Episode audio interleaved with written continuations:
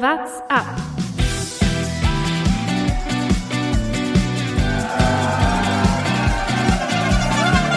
Alle rüber, Jatak, alle! Alle rüber! Der Radsport-Podcast.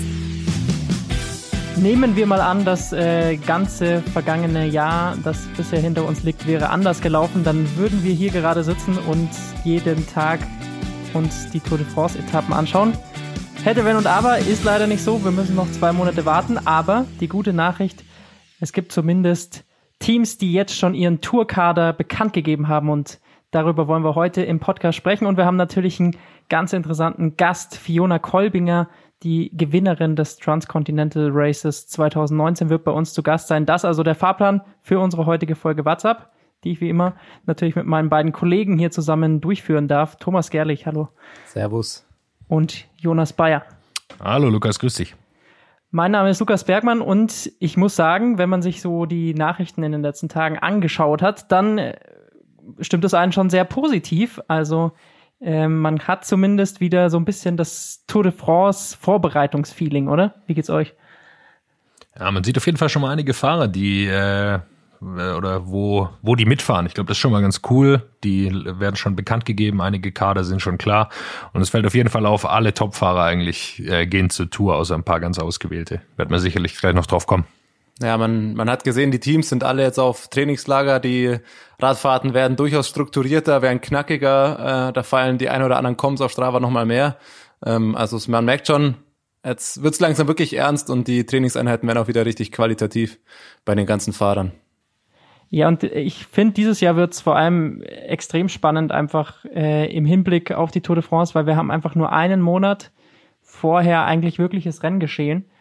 Ähm, das heißt, auch da sind Verletzungsprobleme, äh, glaube ich, ein bisschen geringer, als man sie sonst von der Vorbereitung der Tour de France kennt.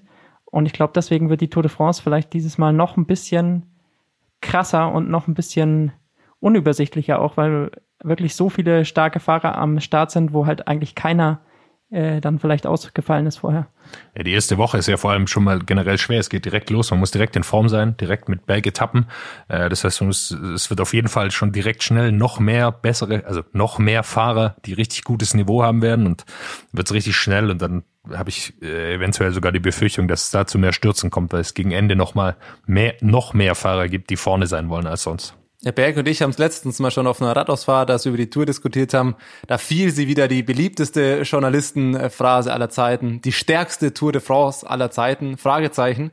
Aber Sie tatsächlich. Kam von Thomas, nicht von mir. Also, ich, ich habe die These aufgestellt und du hast mir sogar noch zugestimmt. Ähm, natürlich, und das ist ja das Ding jetzt unter der Voraussicht, man hat kein Radsport ja vorher, so blöd das klingt, es gibt keine Verletzungen im Frühjahr. Äh, momentan, wenn man ausgeht, mit welchen Fahrern die Teams am Start sein werden, wird das eine unfassbar starke Tour de France. Aber realistisch gesagt, und das klingt jetzt sehr blöd und sehr hart, aber es ist schon noch auch genug Zeit davor, dass sich ein paar Fahrer verletzen. Und äh, es wäre, glaube ich, die erste Tour de France, wo sich nicht ein, zwei Top-Fahrer vorher leider doch noch irgendwie äh, dann nicht am Start sein können. Letztes Jahr mit Christopher Froome vielleicht das aktuell prominenteste Beispiel, aber ähm, lass uns einfach hoffen, dass es da möglichst wenig Stürze äh, gibt dieses Jahr und dass wir das entsprechend die stärkste Tour de France aller Zeiten dieses Jahr dann doch sehen werden. Dann würde ich sagen, gehen wir doch mal kurz die Teams so ein bisschen durch, ähm, die jetzt schon verlauten lassen haben, wer da wo am Start sein wird. Machen wir jetzt schon unser Team-Ranking? Nein, nein, nein, nein, nein, nein, nein. So wir geben nur, Jahr? wir schauen doch nur mal so ein bisschen drauf, äh, wer alles so ah, dabei okay, ist. Okay, okay. So ein bisschen Vorfreude äh, erzeugen. Äh, ja, würde ich sagen, fangen wir bei den äh, großen beiden an. Ineos hat noch nicht genau gesagt, wer mit dabei sein wird, aber ähm, so wie es aus den ganzen Interviews mit den Fahrern und so weiter klingt, ist auf jeden Fall ein Trio von Kapitänen am Start, also äh, Garen Thomas, Christopher Froome und Egan Bernal. Und Christopher Froome und äh, Garen Thomas trainieren auch schon zusammen fleißig in den französischen Alpen. Bernal darf noch nicht, der ist noch in Kolumbien, aber der wird dann irgendwie Mitte Juli wohl nach Europa rüberkommen und sich da auch, glaube ich, anschließen. Gute für ja, Bernal ist, dass es dass es eh immer ein Höhentrainingslager ist äh, in Kolumbien. Das ist ein absoluter Vorteil. Froome ist jetzt nochmal wichtig. Da gibt es ja Gerüchte, dass er wechselt. Er bleibt jetzt auf jeden Fall diese Saison, äh, bleibt er bei Ineos unter Vertrag. Äh, ist ihm sicherlich auch klar geworden, dass so ein Wechsel kurz davor gar keinen Sinn macht. Und jetzt bleibt er da, zumindest für dieses Jahr. Froome und Thomas machen da schön mal Vorbereitung, die beiden Helfer für Bernal. Helfertrainingslager, ja, so kann ja, ich, ich finde, darüber müssen wir, darüber müssen wir sprechen. Also was, was bei Froome los ist, ähm, die Personale finde ich doch spannend, auch wenn es viele Gerüchte sind, aber äh, so hartnäckig wie die Gerüchte sind, es ist ja schon, wird es immer unwahrscheinlicher, dass er nach der Saison noch für Ineos fährt. Ähm, Israel Startup Nation bietet da anscheinend ein unfassbar hohes Gehalt. Ähm, und darüber, finde ich, muss man sprechen. Natürlich macht der Sinn vor der Tour jetzt für beide keinen Sinn, weil Froome könnte bei, hat bei Startup Nation nicht das Team, um bei der, bei der Tour irgendwas zu reisen. Und für Startup Nation wäre es ein teurer Neuzugang, der dieses Jahr auch noch nichts bringen wird. Aber Glaubt ihr, dass das. Das wäre auch nächstes Jahr noch ein teurer Neuzugang, der wahrscheinlich nichts bringen wird. Absolut, absolut. Aber ähm, dann so werden sie das Team noch breiter aufstellen. Mein äh, Froome alleine hilft deinem Team auch nicht weiter. Aber wenn du den natürlich holst für nächste Saison, hast du vielleicht äh, kannst du ein Team um den herum aufbauen, holst noch mal ein, zwei starke Leute da dazu. Die andere Frage ist, was versprechen Sie sich davon, wenn dieser Transfer, wie er jetzt spekuliert wird, zustande kommt? Weil äh, ich, ich verstehe es nicht ganz und ich sehe das ein bisschen wie Patrick Lefebvre, der sich geäußert hat, selbst wenn er Froome holen könnte, er würde es nicht tun, weil er es nicht versteht, wie man für einen 37-Jährigen noch so viel Geld zahlt. Naja, also äh, Christopher Froome ist jetzt nicht irgendwer, äh, das muss man schon sagen. Also klar, es ist viel Geld, aber allein äh, den Mann in deinem äh, Team zu haben, bringt dir bei der Tour de France 70 Reporter um deinen Bus ein, äh, die dich filmen und sowas. Also es, äh, der Marketingwert ist von Froome schon enorm hoch. Also wenn der in deinem Team ist, egal ob er Vierter, Fünfter oder Erster wird, klar ist Erster besser für dein Team, weil du auch dann Gewinn machst mit ihm quasi aus Startgeldern. Aber den einfach in deinem Team zu haben, das katapultiert dich auf ein ganz neues Level. Da will ich Nils Polit nicht, nicht zu nahe treten, aber äh, da ist Christopher Froome noch eine ganz andere Kategorie. Klar, das, das ist eine ganz andere Marke, aber äh, im Endeffekt aus sportlicher Sicht bringt er dir noch so viel, jemand, der von einer sehr schweren Verletzung kommt. Also um, ich will jetzt hier nicht den Respekt vor Christopher Froome verlieren, er ist immer noch einer der besten Fahrer der Welt, aber wie er nach dieser Verletzung zurückkommt, muss man jetzt erstmal sehen und da finde ich das, was Israel Startup Nation da jetzt schon bietet, ein doch relativ hohes Risiko, weil sich ein Fahrer in dem Alter, lass ihn nochmal irgendwie blöd stürzen und ausfallen, dann zahlst du da, was glaube ich kolportiert dir 4,7 Millionen oder so, was ihm geboten wird, zahlst du so viel Geld für nichts am Ende, für Marketing, klar. Aber ob ja, der sportlich also, noch so viel erreichen wird, finde ich fraglich. Also man muss, muss schon sagen, klar, der kann noch mal stürzen, aber jeder andere Fahrer kann auch noch mal stürzen.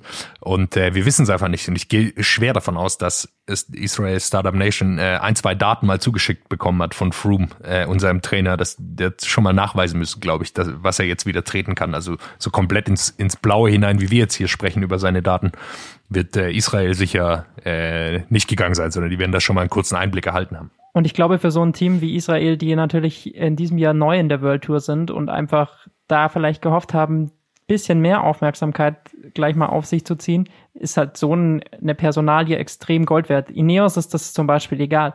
Die gewinnen seit acht Jahren jedes Jahr die Tour de France. Da wissen sie genau, okay, wir haben unseren Marketingwert, uns kennt jeder, äh, vor allem in der Heimat, da wo es wichtig ist. Und ähm, da ist es vollkommen egal. Bei Israel glaube ich, ist es halt tatsächlich, weil, wie Jonas gesagt hat, einfach dann auch ein Marketing-Einkauf und wenn da einfach gleich von Anfang an dein erstes Jahr in der World Tour und du hast so viel Aufmerksamkeit von den Medien, da kannst du, glaube ich, nicht äh, Geld genug bezahlen. Aber auf um wie lange ist die Frage? Auf wie lange ist die Frage? Weil das, keine Ahnung, als Border Peter Sagan geholt hat, da wusstest du, okay, du holst jetzt einen Star ins Haus, der aber noch äh, viele gute Jahre vor sich hat. Nochmal, ich, um Gottes Willen, das klingt jetzt so wirklich sehr respektierlich, wie ich über Christopher Froome rede.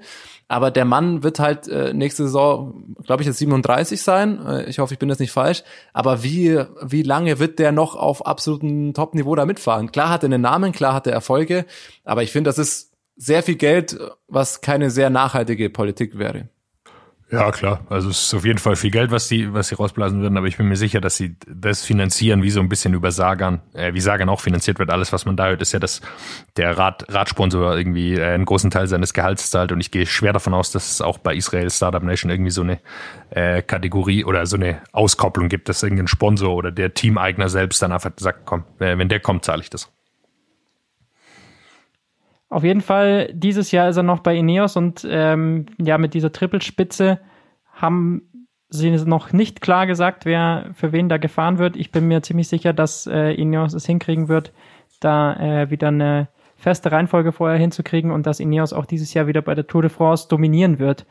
Ähm, ich glaube, bei den Helfern kann man auf die altbekannten Namen äh, eigentlich nur warten, bis die dann auch noch verlautet werden. Aber bislang eben nur dieses Trio bekannt, genauso wie bei äh, Jumbo Visma. Da gibt es auch noch keine, äh, ganz offiziellen Namen, aber so in Interviews ähm, mit den Fahrern ist schon so eine grobe Acht immer wieder genannt worden. Also das große Trio ist bekannt. Tom Dumoulin, äh, Steven Kreuzweig und natürlich ähm, Primoz Roglic. Die drei werden es, glaube ich, probieren, diese Tour de France zu gewinnen. Aber auch da muss man wahrscheinlich schauen, wer von den dreien tatsächlich als Nummer 1 Kapitän ausgerufen wird, weil mit drei reinzugehen, das könnte schwierig werden. Haben wir ja auch vergangene Woche mit äh, Paul Martens, vergangene Folge mit Paul Martens besprochen. Da könnt ihr gerne nochmal reinhören, wer so dabei sein soll. Sind wohl jetzt äh, dann eben noch George Bennett, Robert Resing, äh, Sepp Kuss, Toni Martin, Wout von Art. Also das sind schon wahnsinnig gute Namen auch auf äh, den Flachpassagen. Schon ein gutes Spannend. Team.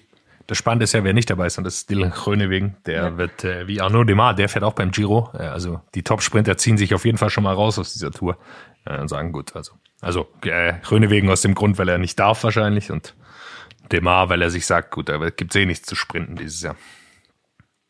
Also ich glaube, viel mehr brauchen wir zu, zu Jumbo nicht sagen. Haben wir vergangene Folge, wie gesagt, ausführlicher noch besprochen, aber die werden auf jeden Fall dazu Attacke blasen gegen Ineos.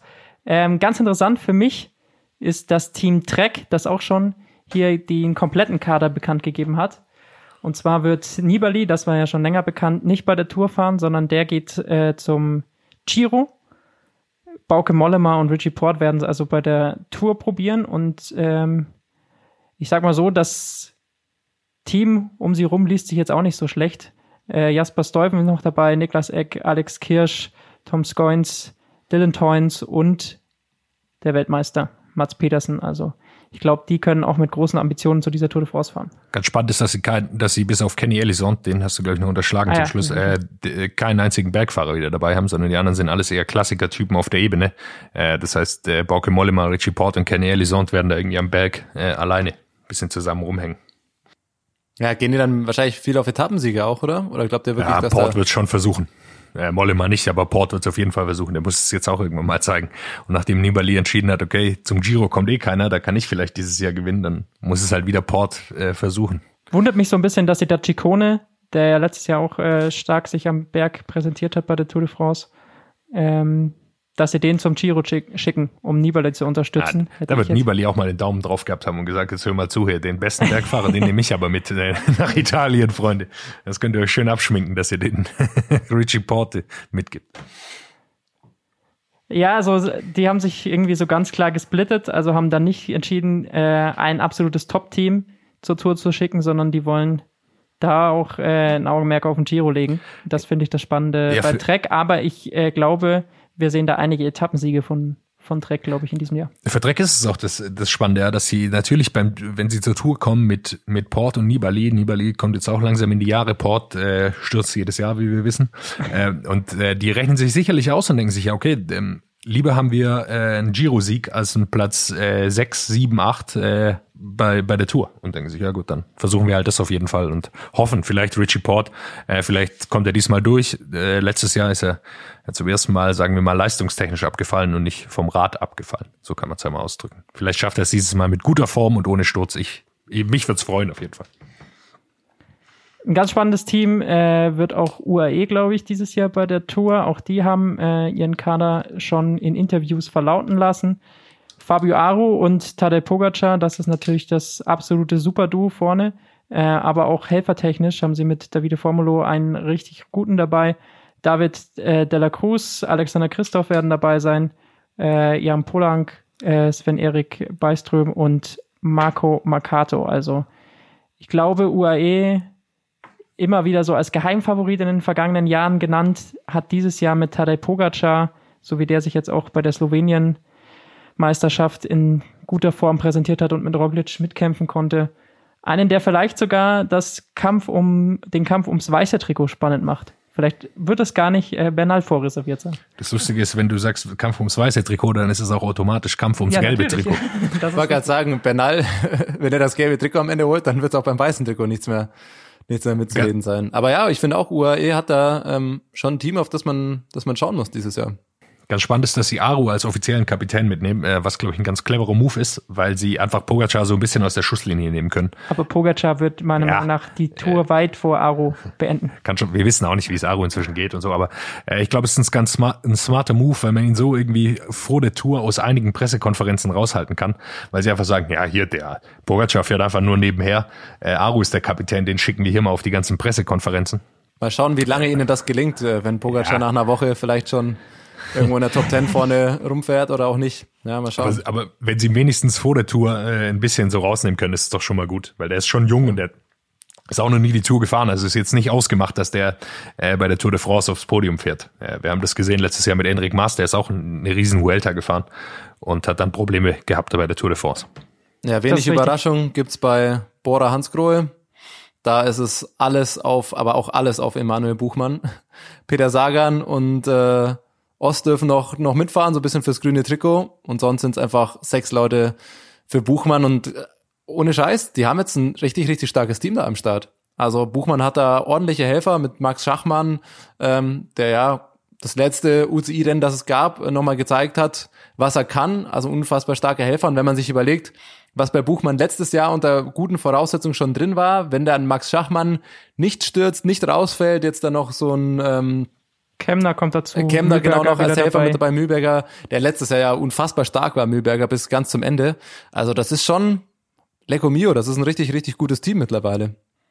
Also die müssen sich vor keinem mehr verstecken. Und äh, wenn da alles gut geht, wenn da sich keiner verletzt, warum nicht Podium? Die waren auch schon letztes Jahr ein sehr, sehr gutes Team. Der hat man es nur noch nicht so gewusst, dass sie den richtig starken Kapitän haben. Aber klar, die haben jetzt am Berg nochmal zugelegt. Also gerade das ist halt, sie haben am Berg nochmal mehr Helfer da. Ähm, kann man sich fragen, ist ja immer die Frage, wie wenn Ineos so stark ist wie, sagen wir mal, vor zwei Jahren und davor, äh, dann hilft es gar nicht so viel, weil ja gut, dann fahren die halt da, äh, hängen die halt mit dran, bis man rausfällt. Aber wenn es ist wie letztes Jahr, dass Ineos auch ein bisschen Probleme hat mit Helfern, äh, dann hat man es gesehen, wie wichtig Mühlberger war, der dann noch ein, zwei Ausreißversuche zurückholen konnte, tatsächlich an, an, den, an den Pässen. Ich glaube, da können sie auf jeden Fall äh, was machen und haben auch taktische Optionen, äh, einen Helfer vorne zu platzieren, der dann zurückkommt äh, in einer entscheidenden Situation. Ich sag, Schachmann wird da ein ganz entscheidender Faktor auch. Also es ist mir jetzt auch nochmal bewusst geworden, wie bitter das war, dass er letztes Jahr nach, glaube ich, Etappe 9 schon war das Zeitfahren, wo er schon raus war. Wenn da alles gut geht und ähm, Buchmann bis zum Ende alle Helfer hat, dann können die da auch gesamttaktisch in den Etappen jeweils deutlich mehr mitreden. Aber das geht schon alles sehr weit voraus für unsere Touranalyse. Ja, wir freuen uns einfach. Das ist Ja, ja. Interessant dabei, äh, bei Bora, was man noch sagen muss, Schachmann hat äh, im Interview jetzt äh, schon zugegeben, er ist gerade in sehr, sehr vielen Gesprächen, was die kommende Saison angeht. Dem sein Vertrag läuft auch aus. Und von dem her könnte es sein, dass Schachmann zum letzten Mal im Bora-Trikot bei dieser Tour de France zu sehen ist. Also, ich meine, dieses Jahr zu sehen ist bei einer, bei einer Tour, Tour de France. Nicht, nicht, dass er nach der Tour de France schon weg ist. Es gibt ja noch ein paar andere Rennen. Aber ähm, ja, ab 2021 könnte Schachmann schon woanders fahren. Er ist da in guten Gesprächen, hat er gesagt. Also gibt großes Interesse natürlich. Er hat natürlich auch einen guten Verhandlungsstand. Also, Also da, mit den Erfolgen, die er dieser oder was er halt gezeigt hat, da kannst du natürlich ganz gut verhandeln, mal den Preis, den Marktwert checken, wo wird was gezahlt. Klar. also wenn Israel sich Froome holt oder so, vielleicht dann so ein Doppelpack noch ein Schachmann hinterher als Helfer dazu, glaube ich. Ich glaube aber genau, das ist Jetzt der Punkt. spekulieren wir Schachmann- sehr gut. Und, und Schachmann will auch nicht irgendwo hingehen als Helfer. Also sonst Ja. könnte er einfach bei Bora bleiben. Wenn Das er einfach als Helfer für einen Gesamtwertungsfahrer, äh, dann könnte er einfach da bleiben und für, Bu äh, für äh, Emanuel Buchmann fahren, aber das ist ja genau nicht, was er will. Sonst wird er ja nicht ein anderes Team suchen. Das denke ich auch. Ich merke schon, da kommt schon eine kleine, eine kleine Wertung. Ich freue mich schon wieder auf unsere Vortour-Analyse. Wenn die Hörer, die uns äh, von Anfang an verfolgen, wenn das noch wissen, vielleicht von letztem Jahr, äh, machen wir dieses Jahr auch wieder, oder? Dass wir alle Teams in Kategorien stecken und da schön falschen wie am, wie am Markt. Das ist alles äh, Spätsommer-Talk, Thomas. Aber so lange ist nicht mehr Wir hin. können schon mal, wir können uns schon mal drauf freuen. Ich freue mich drauf auf jeden Fall. Ich stecke jetzt schon in der Vorbereitung. Ich habe alle meine Argumente schon, schon aufgeschrieben. Viele Fahrer sind auf jeden Fall auch schon heiß. Alaphilippe testet schon fleißig. Er ist schon mal die Etappe 17 abgefahren. Also auch der bereitet sich da richtig gut vor. Dann würde ich sagen, kommen wir zu den, neben diesen ganzen Highlights, die wir jetzt schon besprochen haben, noch zu den absoluten Ausreißern und Ausrutscher der vergangenen Wochen. Ausreißer und Ausrutscher. Darf ich mit einem Ausrutscher starten? Beginne, Thomas. Wir drei. dass keiner von uns drei Pfeifen im Kopf hat, äh, seit wann es unseren Podcast gibt. Gleichzeitig auch Ausreißer von der netten Hörerin, die uns geschrieben hat. Ein Jahr, wir haben, wir haben Geburtstag quasi. Aber der Ausrutscher ist natürlich, dass keiner von uns wusste. Äh, danke, wie gesagt, an die Hörerin, die hat uns auf Instagram eine ganz nette Nachricht geschrieben ähm, zum Jubiläum. Und dann habe ich das in unsere WhatsApp-Gruppe geschrieben und dann Lukas, ah ja, stimmt, ja, das, äh, ja, hier hatte ich auch noch im Kopf, wollte ich auch noch schreiben, so. Ja, ja. Das ist halt aber, aber einfach auch wahr. Schön, Weil dass ich mir schön, das schon seit drei Wochen überlegt habe. Seit drei Wochen habe ich äh, schon zwei, dreimal geguckt, wann unsere ja, erste ja, Folge im rausgekommen Nachhinein ist. Aber das. Sag ich im Nachhinein, wenn ich Geburtstage von Freunden vergesse, auch immer. Ja, ich, ich hab's ja schon, ich wollte ja schon anrufen und, und, und sonst die. Ja, wir drei Pfeifen haben, hat einfach keiner im Blick. Aber cool. Ein Jahr später, uns gibt's immer noch. Ist doch toll. ja, freut uns natürlich, dass wir hier äh, das Ganze schon ein Jahr machen und dass uns immer noch Leute zuhören. An der Stelle auch mal. dass uns immer noch jemand zuhört. Daumen hoch. dafür. Vielleicht, äh, Daumen hoch dafür, überraschend auch und vor allem aber gut, dass wir unsere Produktionsstandards ein bisschen verbessert haben. Ja? Wer die erste Folge noch kennt, der weiß noch, wie wir damals in Anflügen des Radiostudios bei M94 noch denn die, Ich war Art, gerade so, die Mikrofoneinstellungen noch dermaßen verkackt haben, dass man jeden Atmer gehört hätte, als ob jemand gerade von uns ersticken würde. Das war der erste Ausrutscher. Ich habe noch einen anderen, aber macht ihr mal weiter. Ich habe auch noch einen Ausrutscher und zwar wird die Weltmeisterschaft, das Weltmeisterschaftszeitfahren besser gesagt, ohne die Jumbo-Crew stattfinden. Und das sind halt einfach vielleicht die drei besten Zeitfahrer der Welt aktuell. Äh, Roglic, Martin, Dumoulin, alle dann natürlich nicht dabei, weil sie wollten eigentlich, dass das Zeitfahren verschoben wird, aber das Zeitfahren wird genau zum Zeitpunkt der letzten Tour-Etappe stattfinden. Genau am selben Tag. Und von dem her sehen wir all diese Topfahrer nicht beim Zeitfahren. So leicht war es noch nie, Zeitfahrweltmeister zu werden. Thomas, wie sieht's bei dir aus? Rowan? Dennis Ja, da, da, da steige ich ja noch aufs Rad, da ist ja wirklich gar keiner da. Was macht Ron Dennis? Fährt er nicht die Tour dann wahrscheinlich, oder? Weiß ja, man. das weiß man noch nicht. Da- Ja, aber was ist das denn? Was ist das denn für eine Kacke? Das Nee, wusste ich noch gar nicht. Wo fährt Ron Das Dennis jetzt? Zeitfahr. Zeitfahr-Weltmeisterschaft ist am selben Tag wie die letzte Tour-Etappe. Ja, Ja, was ein Blödsinn. Wobei Ron Dennis, Ron Dennis steigt dann vielleicht einfach wieder Mitte der zweiten Woche aus und dann ist er für die WM am Start. Ja, so wird's Gott. laufen. Okay. Ich habe noch einen Ausreißer oder Ausrutscher, wie man es auch sehen will. Äh, Ich bin mir gar nicht so sicher. Warren Baggy, meine Freunde, der gute alte Bergfahrer, er wird dieses Jahr nicht nur aufs Bergtrikot schielen während der Tour de France oder der gesamten Saison, sondern nein, er hat angekündigt, er wird Mailand, Sanremo und Paris-Roubaix fahren. Wo ich mir denke, hä? Was soll äh, ein 55 Kilo Mann auf dem Kopfsteinpflaster in Roubaix eigentlich anrichten? drüber hinwegfliegen. Ja, wahrscheinlich. Aber ich verstehe das, dass du als Franzose bei dem größten Klassiker Frankreichs einfach auch da mal am Start sein möchtest. Ja, gut, aber kann man sich fragen. Ist es so sinnvoll? Ja, aber gut, der Mann wird auch nicht jünger. Er ist, glaube ich, im Her- Herbst seiner Karriere, da kann man schon mal. Glaubst du, glaubst du, er hat eine Chance zwischen Tour, Tourende 30 Kilo zuzunehmen und dann bei Paris-Roubaix eine Chance zu haben? Wenn, dann kann er mal bei mir nachfragen. Ich schaffe das über den Winter immer vortrefflich. Wir geben ihm ein paar Tipps. Gut. Ja, ansonsten noch Ausrutscher. Wir haben es vorhin schon mal angesprochen, äh, Stichwort Verletzungen. Ähm, es geht leider wieder los. Niki Terpstra jetzt äh, vor einer Woche ähm, hat sich schwer verletzt, ist dementsprechend raus ähm, für die für den für die ganze Saison, so wie ich das verstanden habe. Ja, das ist natürlich immer der der Scheiß. Das ist der Klassiker, wenn eigentlich, wenn die Saison wieder losgeht, wenn wieder mehr gefahren wird, wenn es wieder ein bisschen intensiver wird, dann kommen die ersten Verletzungen wieder. Jedes Jahr dieselbe Kacke, muss man so sagen. Äh, natürlich an der Stelle gute Besserung, aber ja, da ist schon wieder so eine Nachricht, da schluckt man schon mal wieder kurz, wenn man das dann wieder hört, der nicht die ersten Fahrer so schwer verletzen. Ausreißer und Ausrutscher für mich zugleich die Slowenien-Meisterschaft. Ausreißer, Ähm. sie haben Corona besiegt?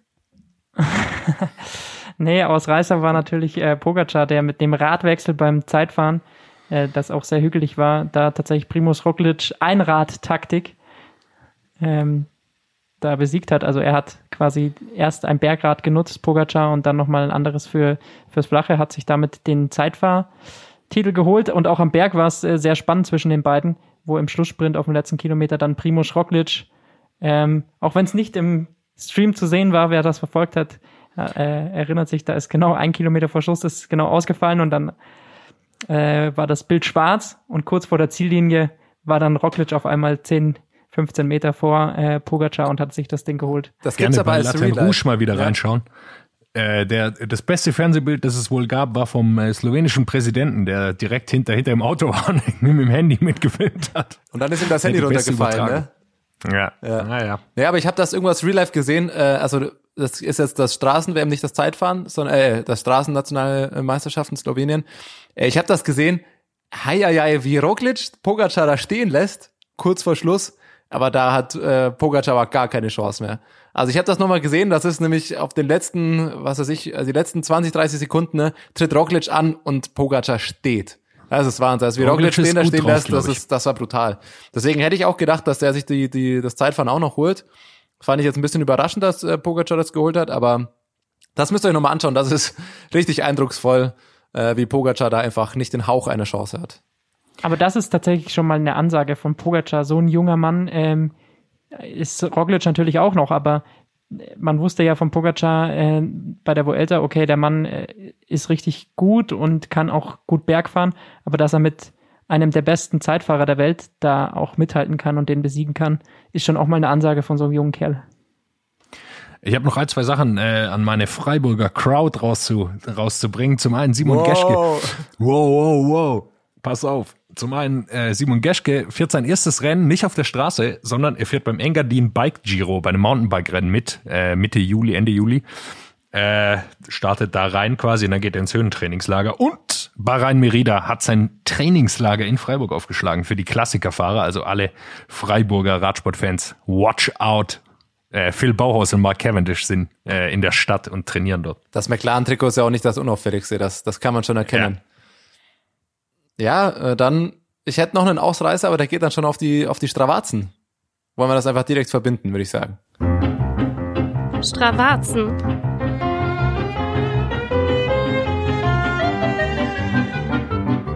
Ja, wir müssen über Peter Richter sprechen. Gute Nachricht für alle anderen im WhatsApp Strava Club. Ab heute oder ab dieser Woche ist es wohl wieder annähernd möglich, Platz eins zu erreichen. Das war nämlich die letzten vier Wochen, konnte man das als annähernd normaler Fahrer, der nicht irgendeine verrückte Reise macht, vergessen. Ähm, Peter Richter, und ich habe jetzt Gott sei Dank auch gerade gestern noch rausgefunden, was der Kerl eigentlich gerade macht. Shoutout an der Stelle. Geile Sache, Peter Richter, ähm, müsste, der soll sich mal bei uns melden. Peter Richter, wenn du uns zuhörst, melde dich doch mal bei uns. Wir haben ein paar Fragen. Nach meiner Recherche ist er aber eh schon, ähm, ja, schon an der semi-professionellen oder schon in der Profi-Richtung auch zu, unterwegs gewesen, auch Mountainbike. Und der hat eine ganz coole Tour gemacht. In den letzten 28 Tagen ist er die komplette deutsche Grenze abgefahren. Und zwar wirklich mit jedem Winkel überall. 28 Tage, 5500 Kilometer, 39.000 Höhenmeter. Das sind am Schnitt pro Tag 193 Kilometer mit immerhin 1600 Höhenmetern. 28 Tage am Stück ohne Pause. Das ist eine Ansage. Täglich mehr Kilometer als ich im Jahr. Da kann man nichts sagen. Und wir haben ja jetzt hier gleich jemanden zu Gast, äh, die, die sich da gar nicht grämen braucht, äh, wenn sie solche Zahlen hört, sondern Fiona Kolbinger, die ist, hat, äh, bringt genauso beeindruckende Zahlen äh, aufs Tableau, würde ich jetzt fast mal sagen. Und da ich äh, davon aber überhaupt keine Ahnung habe und auch niemals rankomme an solche Werte, verabschiede ich mich mal wieder hier raus und wünsche euch zwei viel Spaß und allen Zuhörern natürlich auch äh, beim Interview. Ja, wir haben heute einen äh, Interviewgast äh, am Start, wo ich glaube ich für Thomas und mich sagen kann, dass das äh, jemand ist, der uns ohne jetzt den anderen Interviewgästen, die wir bisher hier zu Gast hatten, ähm, zu nahe treten zu wollen, nochmal ganz besonders interessiert.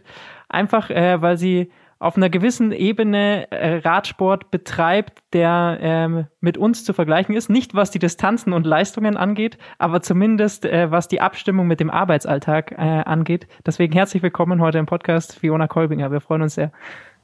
Ja, vielen Dank. Da muss ich ja gleich mal interviewen, Frau Dr. Fiona Kolbinger, Lukas. So viel Zeit muss er dann äh, an der Stelle schon sein. Wenn wir schon jemanden haben, der in unserem Alter schon einen Doktortitel hat, dann kann man das, finde ich, schon noch dazu erwäh- kurz erwähnen. Aber ich habe es gerade eben schon so ein bisschen, bisschen angedeutet. Du bist äh, ähm, als Ärztin tätig, also eigentlich der Job, glaube ich, in unserer Zeit, der mit am meisten Zeit äh, vielleicht in Anspruch nimmt, ähm, wenn man sich so die, die Jobs anguckt. Und trotzdem fährst du wie viele tausend Kilometer im Jahr? Ich glaube, du bist jetzt schon bei 12.000 oder sowas, oder? Ja, ich habe jetzt knapp 12.000 weg dieses Jahr. Wie, wie kriegt man das hin? Ja, also meine Antwort auf diese Frage ist eigentlich immer, ich fahre einfach gerne Fahrrad. Also es ist einfach für mich das beste Hobby und der beste Weg, meine Freizeit zu verbringen. Und deswegen verbringe ich so viel Zeit wie möglich auch auf dem Rad. Ja. Um dich, um dich nochmal ein bisschen kurz äh, sportlich äh, da vorzustellen, ähm, Du warst ja bis letztes Jahr wahrscheinlich vielen Leuten noch nicht in dem Begriff und dann hat sich das innerhalb von zehn Tagen relativ schnell geändert. Du hast letztes Jahr das ähm, ja sehr bekannte Transcontinental Race gewonnen.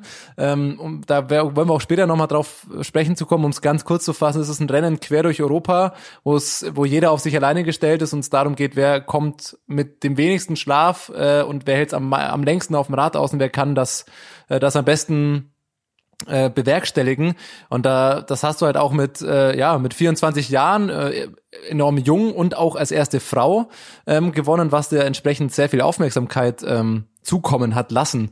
Ähm, was mich da über das Transcontinental Race wollen wir später noch sprechen. Mich wird, weil wir gerade auch bei deinem Beruf als Ärztin waren, du bist Chirurgin meines Wissens.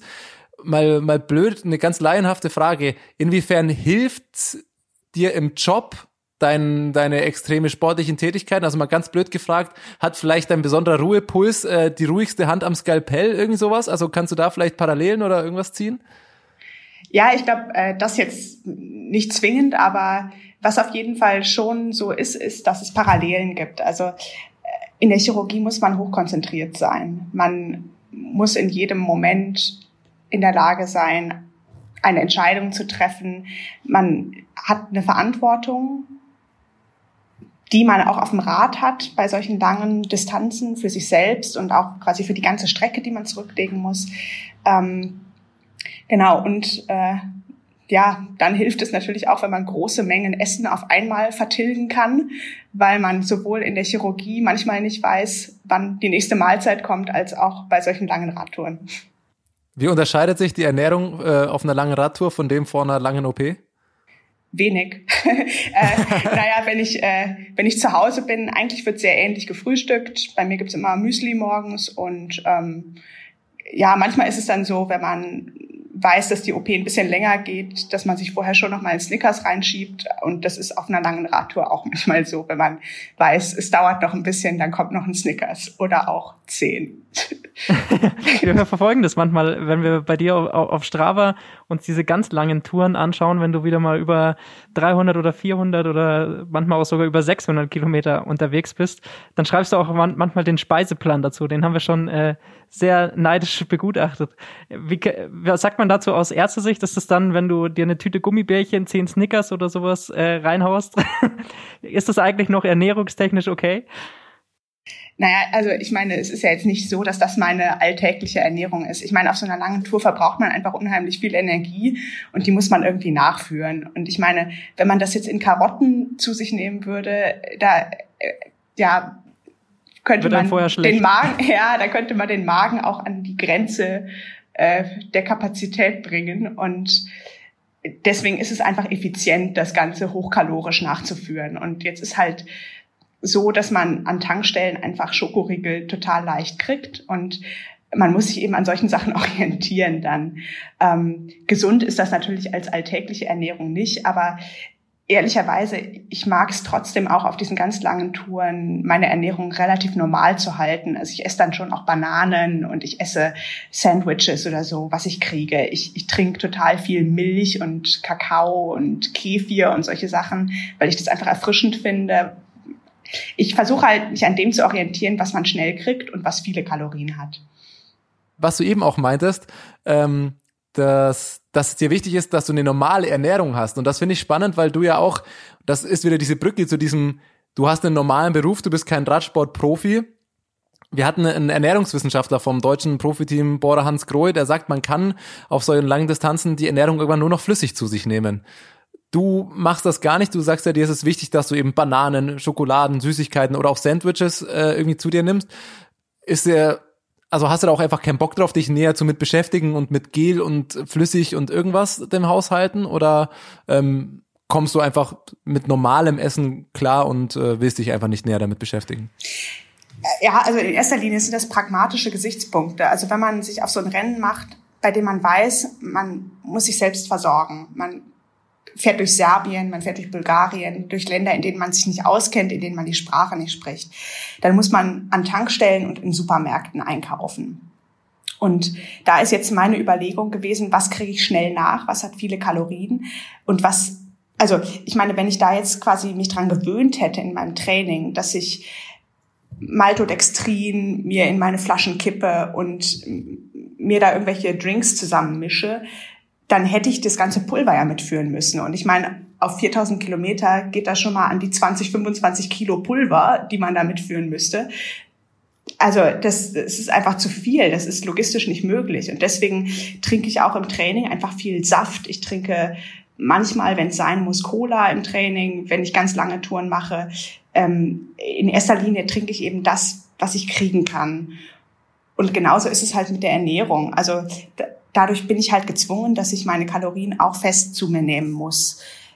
Wenn, ich meine, es ist halt einfach eine andere Sportart als Radrennen über kürzere Strecken. Und da sage ich jetzt sowas, also quasi Rennen, bei denen man nicht vom Rad steigen muss, bei denen man nicht in einen Laden gehen muss und sich was kaufen muss. Da ist das eben anders.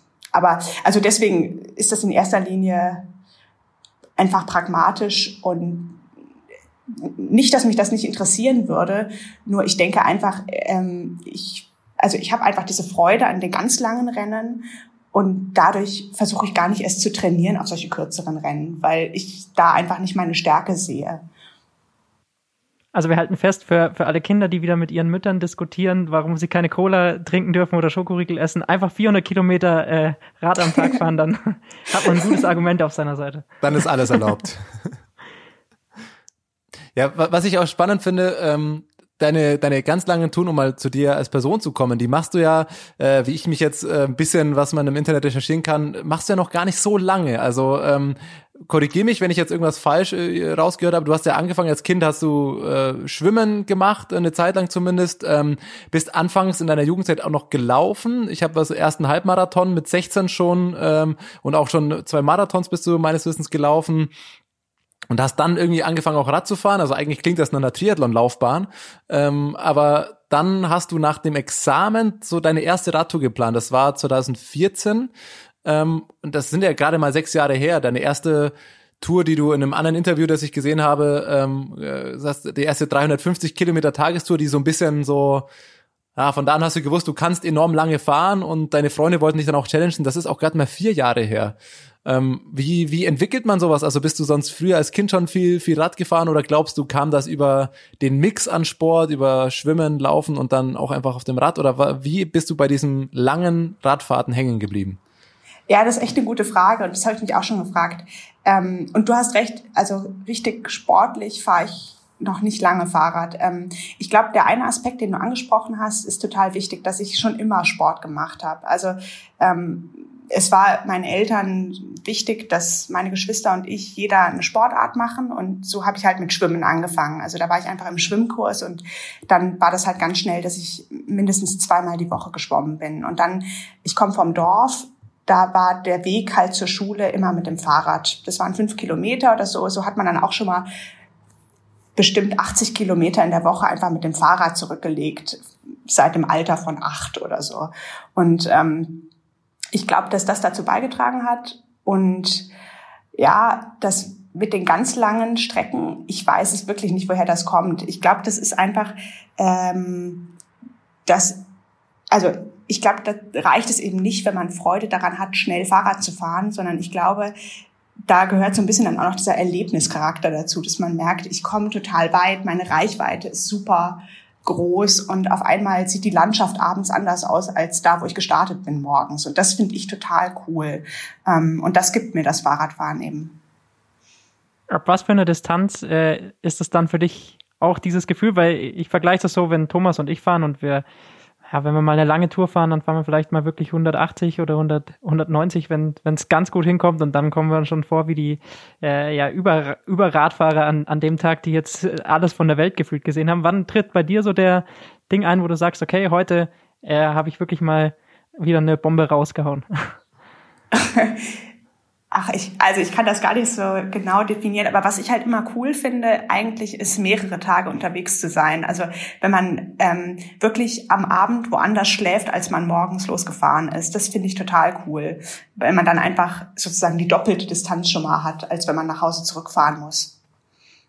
Also die One-Way-Strecken, wo du dann nicht am Ende noch eine Runde wieder mit zurück zum Startpunkt fahren musst. Das finde ich super cool auf jeden Fall. Und das ist natürlich total aufregend, weil man sich dann eine Übernachtung organisieren muss oder man nimmt halt einen Schlafsack mit und haut sich vor den Supermarkt oder so. Also das ist einfach total spannend. Ähm, genau. Und am nächsten Tag steht man auf und ist womöglich ungeduscht. Also es ist äh, einfach aufregend, wenn man woanders schläft, als man gestartet ist.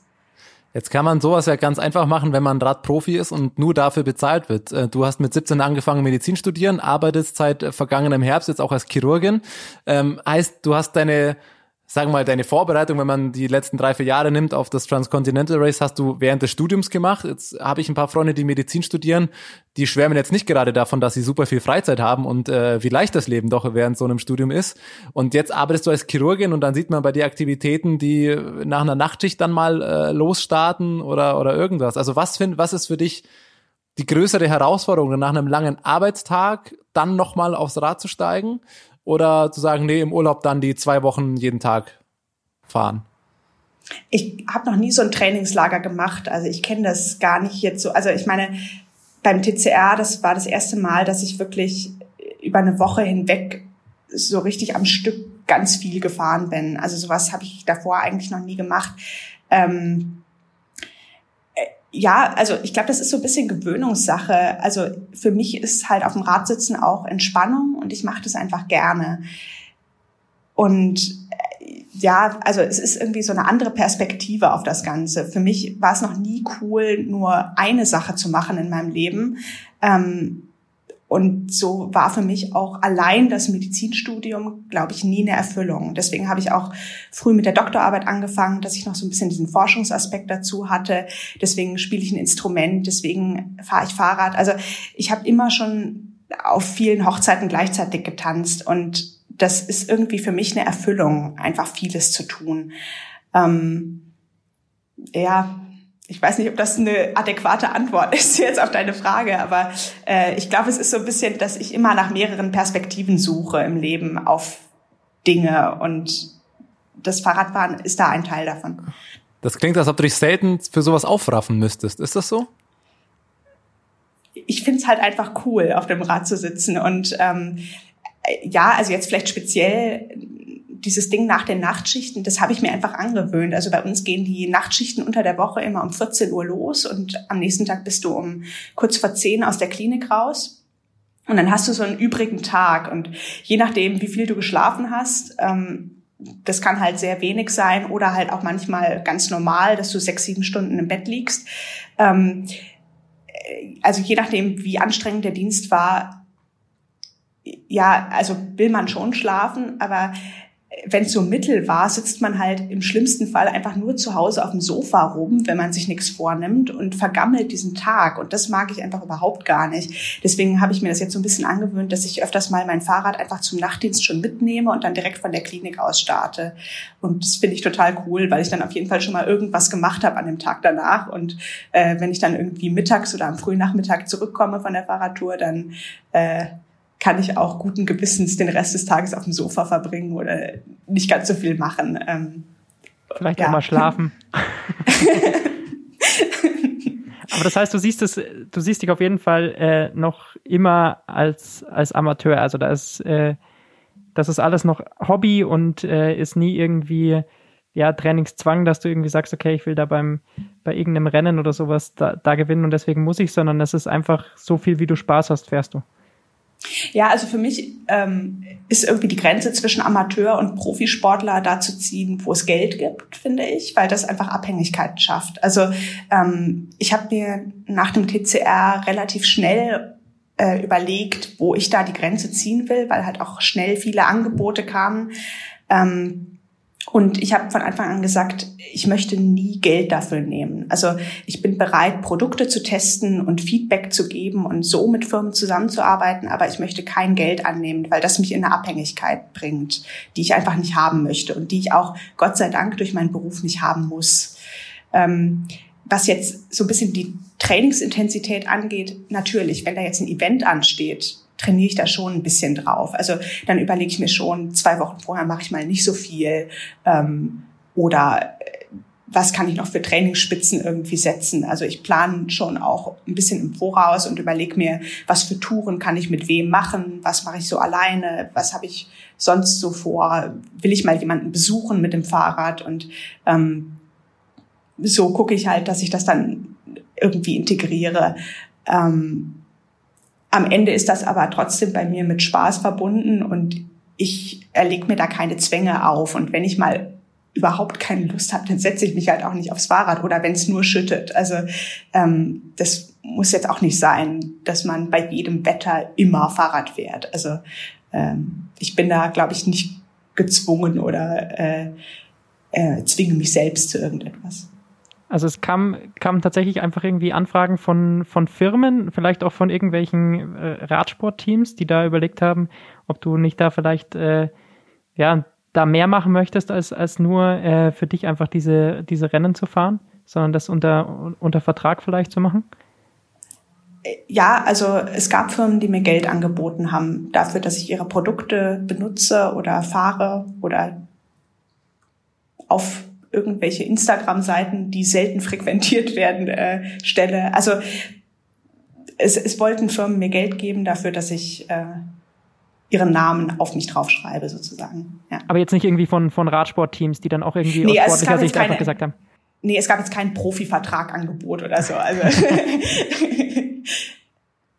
Ja, wir hatten das äh, im, im kurzen Vorgespräch vor dem Interview schon mal angedeutet, dass äh, bei denen natürlich eine Kontaktaufnahme äh, ein bisschen schwieriger ist als bei Profis, wo man dann Management oder das Team oder irgendwas anfragt. Wie war das denn für dich dann im letzten Jahr? Sicherlich eine Frage, die du auch öfter gestellt bekommst. Ähm, innerhalb von kurzer Zeit bist du auf einmal so ein Begriff, auf einmal schreiben sämtliche Zeitungen, die auch nicht Radsportmagazine sind, einen Artikel über dich. Äh, du bist die erste Frau, die das gewonnen hat. Du bist eine Deutsche irgendwie ist das irgendwie so was, gerade wie du dich äußerst mit jemand, der nur aus Spaß Fahrrad fahren will? Gefällt dir das ein Stück weit? Findest du das total blöd, dass du auf einmal so eine Person des öffentlichen Interesses vielleicht bist? Oder sagst du, das ist okay oder das kommt halt damit, das muss so sein? Oder wie, wie gehst du damit um? Ja, das hat schon mein Leben ganz schön verändert, ehrlich gesagt. Also ähm, äh, ich meine, man muss sich vor Augen halten, das war komplett unerwartet, dass ich dieses TCR gewonnen habe. Das war überhaupt nicht so geplant. Und ich habe mir da mehr oder weniger ähm, ungeplant innerhalb von diesen zehn Tagen in, also in dieser Szene, aber auch sonst einen totalen Namen gemacht. Und diesen Stempel werde ich jetzt halt nicht mehr los. Ne? Also wenn ich jetzt irgendwo ankomme, bin ich Fiona, die Radfahrerin. Und diese Geschichte von dem TCR, also äh, an meinem ersten Arbeitstag wollte mein Chef oder hat mich mein Chef gebeten, in der Frühbesprechung nochmal zu erzählen, was für ein Rennen ich denn da gewonnen habe und so. Und äh, das sind alle ganz stolz drauf in der Klinik und erzählen das. Und ähm, das ist auch, ist auch irgendwie schön. Und ich meine, es ist eine, eine ein guter Stempel so an sich. Es gibt schlechtere Stempel, als die hat das Radrennen da gewonnen und die ist voll krass. Aber ähm, es ist halt schon ein Stempel, den man nicht los wird. Und ich kann halt gerade bei Radveranstaltungen jetzt auch nicht mehr aufkreuzen und einfach entspannt damit fahren. Also die Leute erwarten jetzt halt was von mir. Ne? Also äh, jetzt muss ich mir schon überlegen, wo ich so, wo ich so mit wem aufkreuze und ähm, äh, ja, also an welchen Events ich teilnehme. Ich kann halt da nicht mehr undercover erscheinen. Und was halt so ein bisschen, also was wirklich eine extreme Erfahrung war, die ich vielleicht nicht nochmal so machen würde, war, ich bin ja nach dem TCR Paris-Brest-Paris mitgefahren. Also das ist ja diese andere Langstreckenfahrt, äh, ein sogenanntes Brevet, bei dem man von Paris nach Brest und wieder zurück nach Paris fährt in einem gewissen Zeitlimit. Und das ist eine Großveranstaltung mit äh, ungefähr 5000 Teilnehmern. Und das war natürlich ungefähr drei Wochen oder zwei Wochen nach dem TCR einfach genau die Community, in der mich jeder kannte, genau. Also ich bin dort zur Registrierung gegangen und ich habe meine Kappe so richtig ins Gesicht, also ins Gesicht gezogen und den Kopf runter gesenkt, damit mich die Leute nicht erkennen. Und es war einfach, es war wirklich sehr anstrengend, weil dann irgendwann in der Warteschlange natürlich jemand mich identifiziert hat und dann, oh, wollen wir ein Selfie machen und so. Also das war schon echt ganz schön extrem und ähm, hat mich total genervt in, der Situation, weil ich einfach, also ich war zwei Jahre vorher in Edinburgh London mitgefahren, eine ähnliche Veranstaltung in Großbritannien und bei der ähm, bin ich so richtig auf den ähm, auf den Langstreckentrip gekommen. Das war meine erste Mehrtagesveranstaltung in der Art und ähm, das hat mir total Spaß gemacht und dort habe ich auch das erste Mal vom TCR erfahren. Ähm, und ich konnte Paris-Brest-Paris überhaupt nicht in der Art genießen, wie ich das zwei Jahre vorher konnte. Ich habe mit fast niemandem gesprochen, den ich nicht vorher schon kannte. Ähm, und in den Kontrollen habe ich immer versucht, so schnell wie möglich wieder draußen zu sein, einfach ähm, damit ich diesem Trubel ein bisschen entgehen kann. Also ähm, es hat mein Leben total verändert im letzten Jahr. Es ist nicht alles negativ. es ist einfach so. Also es war glaube ich, kalkuliertes Risiko, an dem TCR teilzunehmen. Und ähm, es ist ja klar, dass da ein bisschen Publicity kommt. Dass das jetzt so explodiert ist, konnte, glaube ich, keiner so absehen. Ähm, es ist okay und ich meine, bis jetzt waren die Medien, glaube ich, auch ganz gnädig mit mir. Und was ich auch noch dazu sagen kann, ist, ich steuere es natürlich auch ein bisschen selbst. Also viele Anfragen, viele Fragen beantworte ich einfach gar nicht. Und dadurch ähm, limitiert man das einfach so ein bisschen, weil wenn man nie antwortet, dann versiegen auch irgendwann diese Anfragen und dann kommt nicht mehr so viel. Und das ist so ein bisschen meine Taktik mit dem Ganzen. Also Anfragen von größeren, seriösen Medien oder auch kleinen, aufstrebenden Medien beantworte ich mal und ähm, andere Sachen.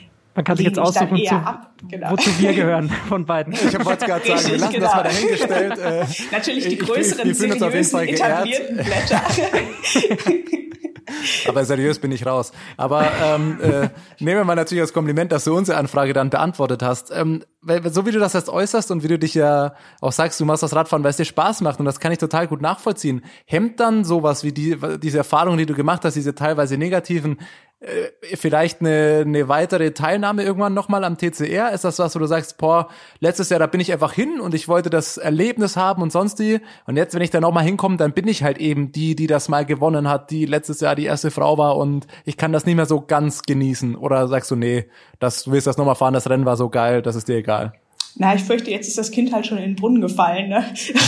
Jetzt kann ich das leider alles nicht mehr rückgängig machen. Oder, naja, leider ist vielleicht äh, jetzt ein bisschen pessimistisch. Aber ähm, also das ist jetzt einfach eine Situation, die ist so. Deswegen muss ich damit jetzt umgehen. Und ähm, das heißt für mich jetzt nicht, dass ich auf diese Erfahrung dieser Rennen verzichten möchte. Und es hat halt auch echt was Schönes, wenn einen die Leute auch kennen. Also dadurch äh, ist man in dieser Community, also in dieser Community ist es schon so, wenn man da einmal teilnimmt, ist es cool. Wenn man da nochmal teilnimmt, ist es umso cooler, weil man halt schon Leute kennt und ähm, ja, es ist einfach eine unheimlich entspannte Gruppe an Fahrradfahrern, weil die die meisten eben Amateure sind, die meisten haben einen normalen Beruf und dadurch hat man auch andere Probleme im Alltag. Also es, es geht nicht nur darum, wie bringt man seinen Trainingsplan zusammen und wann fährt man in welches Trainingslager, sondern es geht einfach darum, äh, wann nimmt man seine 30 Urlaubstage im Jahr. So damit man irgendwie drei Rennen im Jahr unterbringt von so einer Dauer. Das ist einfach, also das ist einfach ähm, total entspannt mit diesen Leuten und je länger man natürlich in so einer Community ist, desto mehr lernt man das kennen und desto mehr wird man auch Teil davon. Und da habe ich Lust drauf. Und ähm, darüber hinaus sind die Rennen natürlich einfach total tolle Erlebnisse und jedes Rennen ist ein neues Abenteuer und ähm, lockt einen so ein bisschen an Orte, die man vielleicht sonst nicht besuchen würde. Aber wie ist es dann? Nehmen wir jetzt einfach mal das, äh, das Transcontinental Race vergangenes Jahr, ähm, ist über 4000 Kilometer lang. Du hattest am Ende eine Zeit von, von über 10 Stunden und sagst aber, du hast trotzdem die Möglichkeit während so einem Rennen, äh, Entschuldigung, über 10 Stunden, über 10 Tage. ja, ja, ich muss da immer in anderen Dimensionen denken. Ich bin da noch zu sehr, was, was für mich äh, Radfahren angeht. Nee, natürlich äh, über, über 10 Tage unterwegs gewesen. Ähm, aber du kannst, sagst trotzdem, du hast da die Möglichkeit, Leute kennenzulernen, weil du hattest ja am Ende dann zehn Stunden Vorsprung. Also irgendwie war man ja da auch immer auf sich alleine gestellt, oder? Da hast, hat man doch gar nicht so viele von den Kollegen getroffen. Ja, das stimmt schon. Also es ist jetzt natürlich nicht so, dass man da auf dem Fahrrad sich ständig unterhält mit anderen Leuten, aber ähm, an den Checkpoints trifft man immer wieder mal Leute. Also das, jetzt natürlich vor allem dann die Organisatoren, aber da habe ich mit einigen aus dem Organisationsteam ähm, auch privat noch ein bisschen Kontakt und ähm, habe mich jetzt auch nach dem TCR ein paar Mal mit denen getroffen. Ähm, dann sind es die Fotografen, die einen, die einem immer auflauern auf der Strecke. Mit denen redet man natürlich auch. Also es ist dann schon irgendwie cool, wenn die aus einem Autofenster einen fotografieren und äh, dann macht man so ein bisschen, äh, ja, scherzt man mit denen so ein bisschen rum. Und ähm, ja, und dann ist es aber natürlich auch äh, diese Gesellschaft mit den anderen Fahrern. Also man hat zwar jeder für sich dieses Abenteuer erlebt oder sein eigenes Abenteuer, seine eigene Fahrt erlebt, aber jeder musste den gleichen bescheuerten Berg in Bozen hoch, der irgendwie 30 Prozent da äh, hatte, irgendeinen Weinberg hoch. Äh, und wir haben alle geschoben und äh, ich glaube, viele von uns haben auch die eine oder andere Träne verdrückt dabei. Also ähm, und dadurch hat man irgendwie eine ähnliche Erfahrung. Vielleicht waren einige Leute zur gleichen Zeit im gleichen Sturm. Ähm, und weiter hinten im Feld ist das natürlich auch mehr, dass man auch während des Rennens interagiert. Also da ist es so, dass man sich gegenseitig mal überholt und dann schläft man im gleichen Hotel oder so oder schläft vor dem gleichen Supermarkt oder an der Tankstelle sieht man auf einmal jemand anders. Und das ist natürlich super cool. Wollte ich gerade sagen, das hast du ja zum Beispiel komplett vermieden, oder ins, ins Hotel zu gehen. Du hast ja wirklich. Ich habe zweimal, doch, ich habe zweimal in Hotels geschlafen. Also ich hatte ähm, zehn Tage sozusagen, die ich gefahren bin, also neun Nächte. Und davon habe ich zwei Nächte im Hotel verbracht. Einmal in Serbien die dritte Nacht und in Frankreich äh, unterhalb des Galibier in der siebten Nacht. War das, war das strategisch, diese Nächte im Hotel, oder war das halt, da hat sich gerade nichts anderes angegeben oder aus Witterungsgründen? Oder hast du dir vorhin gedacht, nee, vielleicht soll ich da und da im Verlauf mal ein Bett haben oder war das ganz spontan? Also es war relativ spontan. Also ich hatte mir quasi am Start zurechtgelegt, dass ich die meisten Nächte schon draußen schlafen will, einfach weil es auch schneller ist. Also ich wollte das TCR schon auch auf Zeit fahren ähm, oder so schnell ich kann eben. Ähm, und da war mir klar, dass ich wenn ich im Schlafsack schlafe, einfach schneller bin. Also ich bin vom Rad, also von, von, ich steige vom Rad bis ich schlafe, kann ich, wenn ich im Schlafsack schlafe, innerhalb von zehn Minuten bis einer Viertelstunde.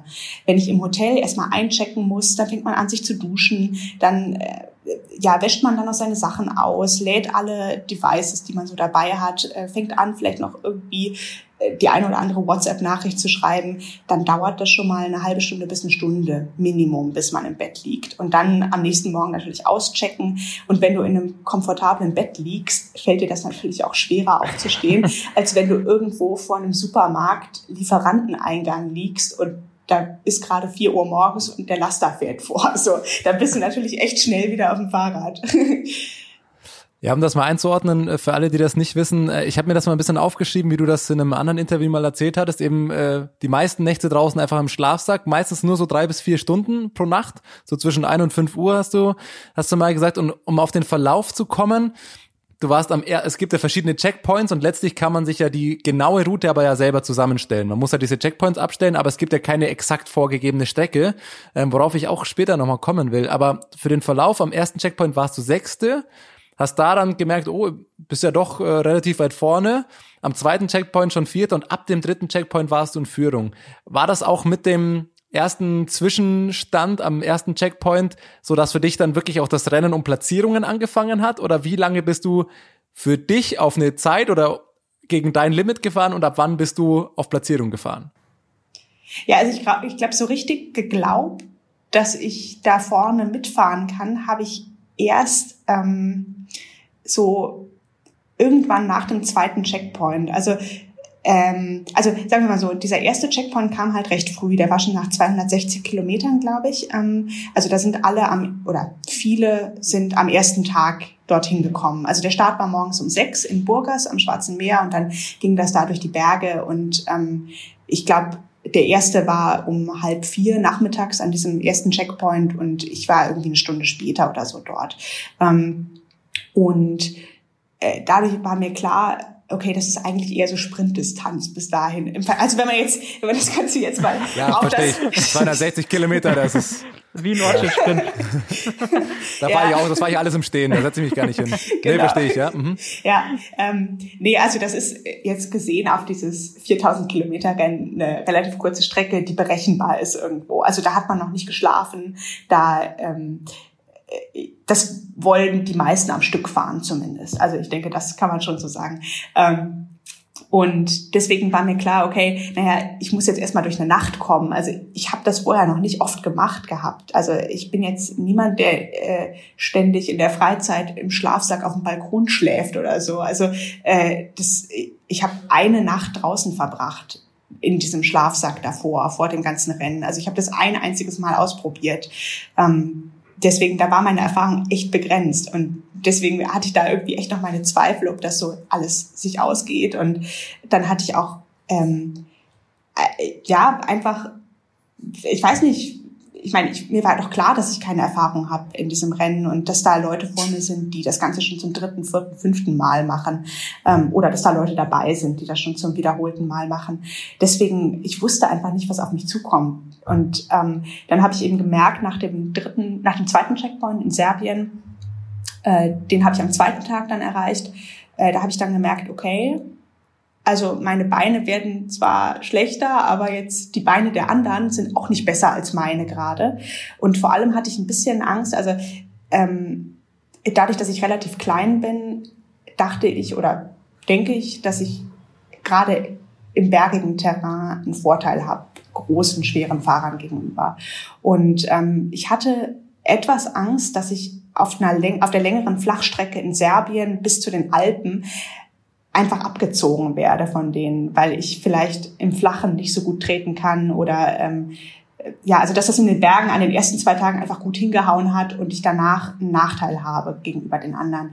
Und deswegen ähm, ja, habe ich das ehrlich gesagt alles nicht so richtig, habe ich dem noch nicht so richtig getraut, bis ich dann in den Alpen war und ähm, quasi als ich dann die Führung übernommen habe von Ben, und Jonathan, das war ähm, am Wörthersee, glaube ich, in Österreich, äh, da wurde mir dann irgendwie klar, okay, also die anderen haben dir gerade nichts abgenommen und von hinten kam halt auch niemand dazu. Also es waren quasi wir drei, die da so durch Serbien, Kroatien, äh, Österreich äh, uns vorne ein bisschen ausgetauscht haben, wer wann vorne ist, aber es kam von hinten niemand nach. Also ich hatte jetzt nicht das Gefühl, dass wir irgendwie bedrängt werden. Und dann dachte ich, naja, okay, wenn jetzt die anderen halt auch nicht schneller sind als ich, dann, dann mache ich halt mal. Also ähm, ja.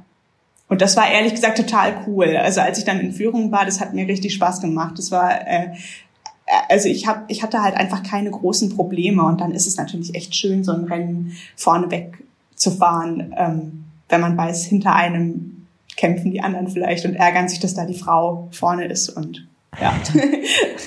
Aber das kriegt man nur in den Checkpoints mit, oder? Ob man tatsächlich in Führung ist oder wie weit man in Führung ist. Oder kriegt man das äh, zwischendrin ja, auch irgendwie mit? Man, ja, man kann es selbst checken. Also es gibt so eine Homepage, also auf der Homepage von dem Rennen ähm, gibt es so eine Art Europakarte, auf der die Checkpoints eingezeichnet sind.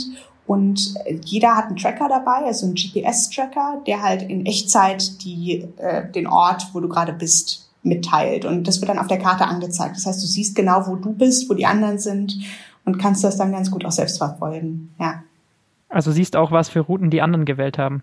Richtig, ist man da, genau. ist, war das dann eigentlich von den ersten so eine recht ähnliche Route oder ist es dann tatsächlich so verschieden, wenn die Routenwahl so frei ist? Ähm, das unterscheidet sich schon an manchen Stellen. Also und es gibt natürlich dann manche Stellen, wo das entscheidender ist als andere. Also in Serbien hatten wir drei, die, dann, die da vorne weggefahren sind, äh, ein bisschen unterschiedliche Routen. Also da habe ich eine östlichere Route genommen und die beiden anderen sind eher westlicher äh, gefahren. Ich glaube westlich von Belgrad und ich bin östlich davon vorbei. Und ähm, dann, was so ein bisschen der Knackpunkt war bei diesem Rennen äh, letztes Jahr, war, ob man vom äh, dritten Checkpoint in den Ötztaler Alpen zum vierten ähm, am Galibier durch die Schweiz fährt, an den Seen vorbei, was etwas länger war, aber flacher, oder ob man über die Po-Ebene fährt, sozusagen durch Italien, was ein bisschen bergiger war, aber direkter. Also ganz etwas kürzere Strecke. Ich habe mich für die Schweiz entschieden und das haben auch die ersten fünf, glaube ich, alle so gemacht. Ähm, und dann ja, waren da, war das ungefähr 50-50, glaube ich, wenn ich mich richtig erinnere. Ähm, ja. Du hast meine nächste Frage so ein bisschen vorweggenommen, weil ich, weil mich, das würde mich auch interessieren bei Bikepacking, was ja vielleicht jetzt auch bedingt durch Corona, aber insgesamt auch ein Ding ist, was total im, im, im Hypen und am Kommen ist.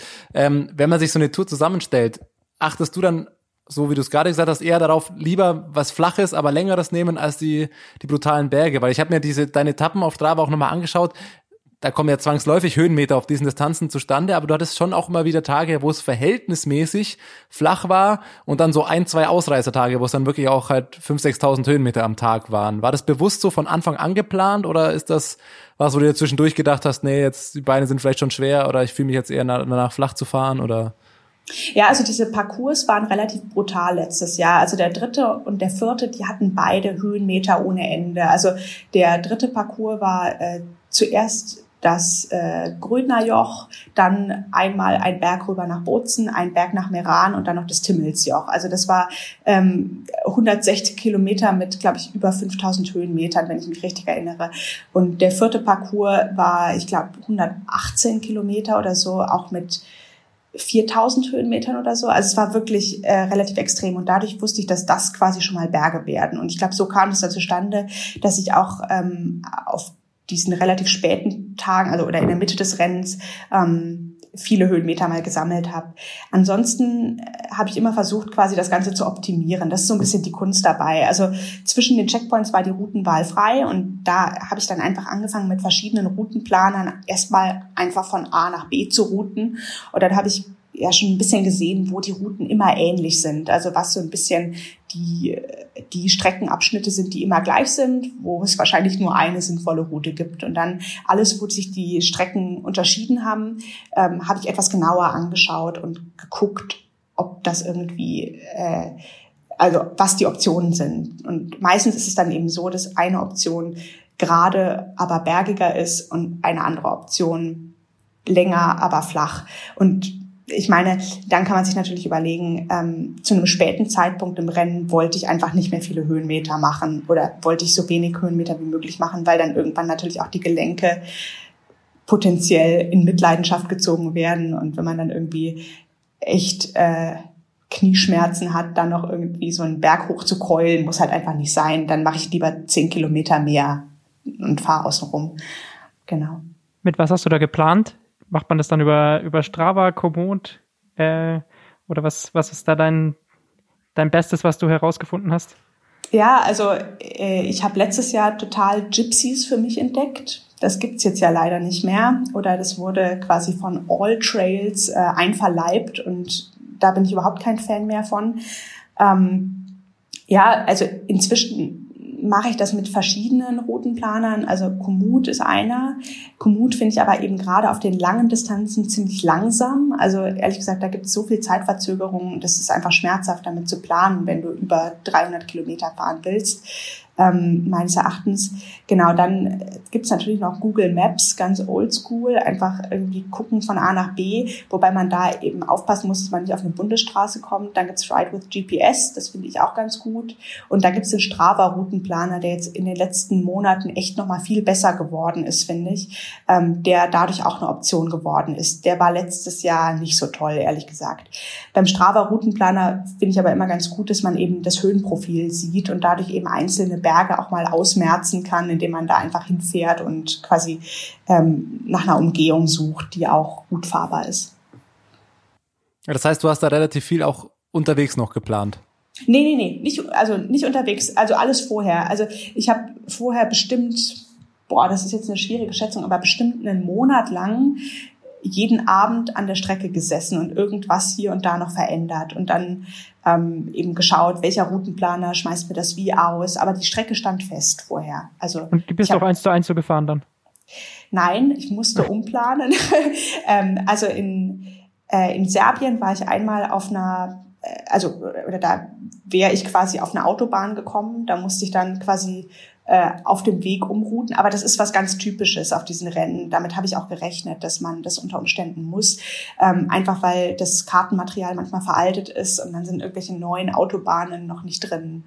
Ähm, dann gab es noch eine zweite Sache in Frankreich, da war ich auch auf einer verbotenen Bundesstraße. Da hatte mich tatsächlich der Strava-Routenplaner hingeschickt. Deswegen bin ich seitdem so ein bisschen mit dem auf Kriegsfuß gewesen und freunde mich jetzt erst langsam wieder damit an. Ähm, genau, aber da äh, hatte meine ursprüngliche Route mich über 300 Kilometer auf einer verbotenen Bundesstraße, ähm, also Kraftfahrstraße, äh, ja, geführt und da musste ich dann quasi äh, auf dem Weg alles ändern. Das war Jetzt ein bisschen. bist du, ja. Sorry, jetzt bist du nicht auf so vielen äh, Social Media Plattformen oder so unterwegs, äh, weil das auch einfach das Radfahren ja nicht dein, dein Beruf ist, wahrscheinlich auch. Eine Sache, wo du doch relativ aktiv bist, was ich nur befürworten kann, du bist schon so ein, so ein leichter Strava-Addict, würde ich dich jetzt vielleicht einfach mal taufen.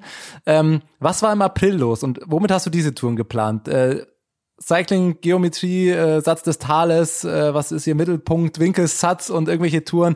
Am geilsten fand ich die, als du, ich glaube, es war in Dresden, einfach mal jede Straße abgefahren bist, dass einfach jede Straße irgendwie rot ist. Äh, war, also das war, war das die Corona-Zeit? War dir langweilig? War das, äh, wie kam das zustande? Ja, genau. Also das war tatsächlich so, als Corona losging und in Sachsen gab es da eine Zeit lang eben diese Regel, dass man sich nur 15 Kilometer, also nur, nur 15 Kilometer Radius um seinen Wohnort äh, bewegen darf. Und das habe ich dann einfach mal wörtlich genommen. Also ich meine, wenn das sächsische Oberlandesgericht Bautzen so eine Steilvorlage gibt, dann kann man das doch gar nicht anders machen, als dann einen 15 Kilometer Radius fahren. Ich meine, 15 Kilometer Radius bedeutet ja, wie wir alle in Mathe gelernt haben, ungefähr 100 Kilometer Umfang. Mit dem Radius dazu sind wir schon bei 130 Kilometer und dann noch so ein paar Kurven. 160 ist dann Spitzentour. Ja, und dann dachte ich, den Kreis komplett ausmalen ist vielleicht ein bisschen, bisschen viel dann, aber was kann man Schöneres am Kreis machen als ein bisschen euklidische Geometrie? Und äh, äh, ja, ich hatte Mathe-LK und äh, habe so ein bisschen... Merkt man gar nicht. ich merke schon. ja, ähm, genau. Und dann habe ich da einfach einmal so ein bisschen was äh, dran gemacht und dachte so, Thalessatz kann man einmal schön nachfahren. Und ehrlich gesagt habe ich so auch ein paar neue Strecken kennengelernt. Und es ist ganz cool, wenn man sich mal zwingt, auf so kleinen Nebenstraßen zu fahren und mal einen Waldweg auszuprobieren und so. Ja. ja klare, klare Strafempfehlung meinerseits an alle Hörer, weil wenig Profile lohnen sich so sehr, da mal ab und zu reinzuschauen wie deins. Am Ende lernt man sogar noch was dabei.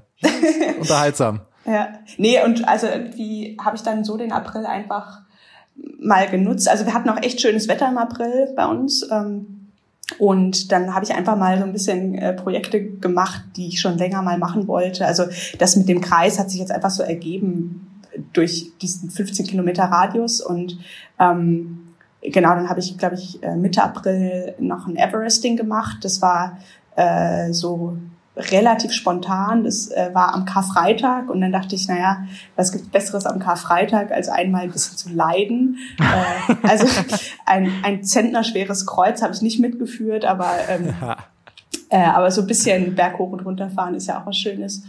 Und Jetzt ist auch noch biblisch, herrlich. ja, genau. Und ähm, das mit den, äh, das mit dem alle Straßen fahren fand ich auch ganz cool. Also ich, ich wohne erst seit einem Jahr in Dresden und ähm, kenne jetzt auch nicht jede Ecke und so lernt man dann seine Stadt auch mal richtig kennen. Was ich aber gesehen habe, du fährst dann manchmal, um, um Höhenmeter zu machen, auch manchmal auch dieselben Berge. Oder? Äh, wie meinst du? Das also, dass du einfach die, den, den, wenn du sagst, okay, du machst jetzt hier so eine, so eine längere Tour und willst du ein bisschen Höhenmeter noch ein bisschen mehr reinbringen, habe ich gesehen, waren irgendwie ein, zwei Touren dabei, wo du dann den einen oder anderen Berg dann wieder runter und nochmal hochgefahren bist, oder? Täusche ich mich da? Ach so, so von, von verschiedenen Seiten, dass ich dann so genau. Kringel gefahren bin, meinst du? Ja, ja also äh, jetzt, jetzt muss ich euch, glaube ich, einmal einweihen in die Dresdner Rennradszene. Das ist nämlich äh, hochspeziell und äh, da gibt es so ein paar Leute, die ein Fable für irgendwelche Algorithmen haben. Und ähm, genau, also es gibt in Dresden eine sehr aktive Langstreckenszene und da gibt's auch eine sehr aktive Berglangstreckenszene. Ähm, Im Speziellen gibt's äh, eine Gruppe, die nennt sich Elbspitze.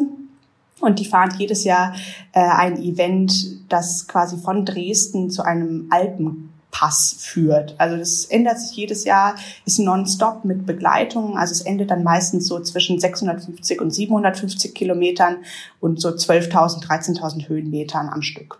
Und ähm, da findet sich in, in und um Dresden tatsächlich jedes Jahr eine Gruppe von 30 bis 40 Personen, die das macht. Und das finde ich äh, beachtlich für eine äh, Stadt mit 500.000 Einwohnern, dass es da 30 bis 40 Leute gibt, die sowas mitmachen und daran Freude finden. Und unter anderem ähm, gibt es für diese Tour auch Vorbereitungstouren, die da jedes Jahr gefahren werden.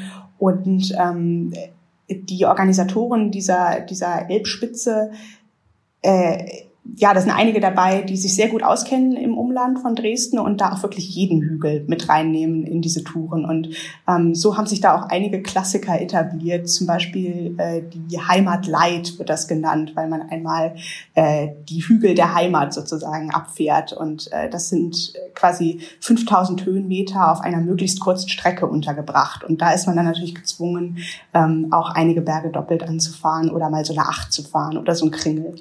Genau. Und ähm, dann habe ich auch äh, einige Freunde, die sowas auch ganz gerne machen und solche Routen bauen, äh, bei denen man dann mal zickzack und hoch und runter fährt. Aber äh, da ist es ja dann zum Beispiel landschaftlich, sieht man ja dann doch immer dasselbe. Das sieht zwar dann am Ende vielleicht äh, ganz, ganz witzig aus, aber so von der, von der Landschaft sieht man immer dasselbe. Was ist das, der, dein bester Tipp gegen Langeweile aus dem Rad? Also ich kenne es von vielen, die, die hören Podcast oder sowas. Wenn du jetzt gerade oft alleine unterwegs bist oder sowas, genießt du wirklich einfach immer nur die ganze Zeit die Natur oder hast du da auch irgendwie so eine Ablenkung manchmal? Also ich höre keine Musik. Das, ähm, ich finde es ablenkend und auch ehrlich gesagt manchmal ein bisschen unsicher. Also ähm, gerade wenn man auf größeren Straßen unterwegs ist, äh, will ich den Verkehr eigentlich hören und ähm, es gab schon ein paar Mal auch brenzlige Situationen, in denen ich ganz dankbar war, dass ich gehört habe, wenn ein Auto hinter mir kam. Ähm, was also ich kann mich irgendwie gedanklich ganz gut beschäftigen, indem ich so Distanzen ausrechne auf längeren Touren. Also wenn ich jetzt wirklich irgendwie zum Beispiel auf so einem TCR unterwegs bin, da rechne ich total viel rum. Also sowas, dann sehe ich irgendein Straßenschild, da steht drauf, Belgrad 70 Kilometer und dann rechne ich das mal in Meilen um oder gucke, wie schnell ich gerade fahre und wie wie schnell müsste ich fahren, damit ich das in drei Stunden schaffe oder in zwei Stunden oder so. Und äh, wann bin ich dann wahrscheinlich da? Hat dann der Supermarkt noch auf? Also all solche Gedanken ähm, beschäftigen mich dann doch länger. Also ich weiß nicht, das ist so, so ein bisschen äh, die Antwort darauf. Ähm, irgendwie kriege ich mich beschäftigt, viel mit Zahlen, viel mit Distanzen, viel mit darüber nachdenken, wo es das nächste Mal was zu essen gibt. Ja. Wo wir jetzt, wo wir jetzt schon bei so Tipps sind. Ähm, ich habe mir, als ich mich ein bisschen mit dir beschäftigt habe, gedacht, du bist eigentlich die perfekte Pendlerin. Und weil äh, gerade diese Sachen mit wenig Schlaf äh, und am besten noch auf dem Fahrrad frühstücken irgendwo hinfahren, das kennen vielleicht manche aus ihrer Studentenzeit oder sonst wie, vielleicht war das bei dir damals auch so und man trainiert sowas dadurch. Was mich interessieren würde für alle Leute, die so Bikepacking-Touren oder so vielleicht auch mal vorhaben, kannst du vielleicht sagen, ein bestimmtes Gadget, eine bestimmte Tasche, die ganz essentiell ist, wo du sagst, das bringt am absolut meisten oder was, was du für dich auch schon rausgefunden hast, wo du sagst, hey, das bringt's eigentlich gar nicht. Davon hast du nur schlechte Erfahrungen gemacht. Mhm. Für alle da draußen, die vielleicht nicht zehn Tage, äh, 4000 Kilometer fahren wollen, aber so ähnliche Touren haben ja andere auch mal vor. Ja, also ich habe ich hab so ein paar Tipps, denke ich, für Leute, die sich überhaupt nicht damit auskennen. Ähm, also ich meine, es fängt an zum Beispiel mit dem Fahrrad. Ähm, ich denke, was sich wirklich lohnt, wenn man auch mal über Nacht unterwegs sein möchte oder mal mehrere Tage am Stück, ist ein Laufrad mit Dynamo. Also dass man sich eine Nabendynamo einbaut vorne. Ähm, da kann man dann auch unter Umständen eine USB-Buchse anschließen. Aber was halt wirklich schon mal cool ist, ist, wenn man sich um das Licht keine Gedanken machen muss. Also wenn man einfach weiß, das Licht brennt, sobald sich das Rad dreht. Ähm, dann, was Taschen angeht, finde ich persönlich die Taschen von Apidura unschlagbar. Also ähm, die Firma macht wasserdichte Taschen, die man sich an den Lenker hängen kann, die man in den Rahmen packen kann, welche für die Sattelstütze, die man sehr leicht an, also anbauen und abnehmen kann. Ähm, mit den Taschen bin ich auch auf, auf dem TCR unterwegs gewesen und das ähm, war sehr gut. Also die Qualität ist einfach spitze und ähm, ist auch ein sehr, sehr nettes Team. Also mit denen habe ich jetzt auch schon mehr Kontakt gehabt. Ähm, dann ist natürlich, wenn man wirklich lange Strecken, auch mehrere Tage am Stück zurücklegen möchte, die Hose, was total wichtig ist. Also, dass man sich da gut passende Klamotten besorgt. Also, ähm, ich weiß jetzt nicht, inwiefern ich Werbung machen kann, aber was, also ich habe vor dem TCR einfach viele verschiedene Hosen ausprobiert und für mich hat die Hose von Seven Mesh das beste Polster. Das ist eine relativ unbekannte Marke hier in Deutschland. Das ist eine kanadische Marke, die relativ jung ist. Ich glaube, die sind noch keine zehn Jahre alt. Und die ja, die haben irgendwie so eine Technik entwickelt, dass sie das Polster da mehr oder weniger reinschweißen in die Hose und ohne Nähte klarkommen. Und das hat sich für mich total bewährt. Also dadurch hat man auf einmal keine Scheuerstellen mehr. Ähm, was gibt's noch für Tipps? Ja, also dann sollte man sich natürlich vorher Gedanken machen, wie man schlafen möchte. Also ähm, es gibt Leute, die mit Zelt unterwegs sind. Dann muss man natürlich vorher nach Zeltplätzen gucken in Deutschland oder sich überlegen, wie man wild campen möchte. Ähm, ich bin ganz gerne mit dem Schlafsack unterwegs und hau mich dann einfach quasi mal vor den Supermarkt oder so, wenn es schnell gehen soll. Oder halt, ich buche mir auch manchmal einfach Jugendherbergen vor oder sowas. Und dann ähm, weiß ich, bis wo ich kommen möchte an dem Tag und schlafe dann halt dort, habe eine Dusche und kann am nächsten Tag meistens auch relativ früh los. Genau. Bei den Taschen zum Beispiel, äh, ich habe jetzt nur eine hinten für die Sattelstütze. Wenn man ich, also ich kenne jetzt die gängigsten oder die drei Taschen. Eine am Lenker, eine im Rahmen und eine hinten an der Sattelstütze. Von eins bis drei, wie würdest du die ranken? Wenn du nur eine bräuchtest, welche würdest du nehmen? Also es hängt natürlich von der Länge der Tour ab, aber die erste Tasche, also sobald es über Nacht geht, hänge ich mir die Lenkertasche dran. Ähm, weil ich da prinzipiell auch während der Fahrt drankomme. Also ähm, für die Sattelstützentasche muss ich absteigen, um da was rauszuholen. Aus der Lenkertasche kriege ich prinzipiell auch sowas raus. Ähm, und außerdem die Sattelstützentasche ist manchmal, wenn man im Wiegetritt ist, bergauf echt nervig, wenn die nach rechts und links schlackert, ähm, gerade wenn sie vollgepackt ist. Genau, auf ganz langen Tagestouren mache ich mir manchmal so eine ganz kleine, ich weiß nicht genau, wie man die nennt, äh, die Tasche, die man quasi unter, äh, am Vorbau befestigt oder am, am ähm, Steuersatz. An der Gabel meinst du? Oder? Nee, nicht an der Gabel, die man quasi oben aufs Oberrohr vorne befestigt. Okay. Ja, genau. Aber ist, ist die nicht auch in den Kurven vom Handling gewöhnungsbedürftig? Stell ich mir mal vor. Nö, also okay. die, die bewegt sich ja nicht. Die, die sitzt ja auf dem Oberrohr drauf und bleibt dort. Okay. Genau. Aber mit dem zusätzlichen Gewicht dachte ich vielleicht. Ach so, okay. nö. Also, oder da gewöhnt man sich dran. Da, also da ist die Lenkertasche viel anspruchsvoller sozusagen. Genau. Und wenn es dann richtig lang wird, dann montiere ich als drittes auch noch die Sattelstützentasche. Ja. Okay. Da, da würde es mich interessieren, Stichwort Tipps, wo packst du deine Schokoriegel hin? Wenn du so viel isst, weil ich habe auch Riegel dabei, aber ich kann nicht mehr als einen mitnehmen, weil nach einer Stunde ist der flüssig und äh, Schokoriegel flüssig ist nicht so das Ding. Ist das in der Satteltasche? Hält sich das oder? Ähm, ich glaube, beim TCR hatte ich die Schokoriegel vorne drin. Also Schokolade mache ich auch echt ungern ins Trikot, gerade im Sommer. Ähm, normalerweise habe ich gerne alles an Essen im Trikot, aber im Sommer geht das halt nur mit so Gummibärchen oder Sachen, die nicht schmelzen. Ähm, ich habe aber auch einmal letztes Jahr tatsächlich ausprobiert, Gummibärchen ohne Tüte in die Trikottasche zu machen. War auch nicht gut. Also nach dem, Schmeckt nach sehr salzig dann irgendwann. Ja, genau. Vor allem irgendwann pappen die dann drin fest in den Trikottaschen. Mm. Das ist echt ein bisschen suboptimal. ähm, aber in der Packung ist das auf jeden Fall spitze und das mache ich auch viel. Ähm, genau, und da lohnt sich natürlich auch, wenn man ein Trikot hat mit großen Taschen. Also ähm, ja, es ist cool, wenn man ein Kilo Essen in seinem Trikot unterbringen kann. Eine Sache, die mich noch interessieren wird, wenn du sagst, du machst das einfach wirklich, hast da überhaupt kein Problem damit, mit Schlafsack unterwegs zu sein. Ähm, gerade wenn du in Ländern, Regionen unterwegs bist, die man halt vielleicht einfach nicht so kennt, hast du da nicht auch manchmal irgendwie Angst und äh, ist da nicht einfach ein mulmig? Kann man da wirklich dann abschalten und drei Stunden äh, dann auch wirklich sich komplett ausruhen oder blinzelt man doch immer mit so einem Auge offen, wer da so um einen rumläuft? Ja, und auch was so um einen rumläuft. also ähm, ja, in Bulgarien zum Beispiel gibt's halt Hunde. Das ist so ein bisschen, äh, bisschen doof. Ähm, ich glaube aber, du willst in erster Linie darauf hinaus, so Stichwort alleine unterwegs in einem fremden Land, wo schläft man, wie sucht man Genau, gerade als Frau ist das so. natürlich auch immer noch mal ein ganz anderes genau. Thema.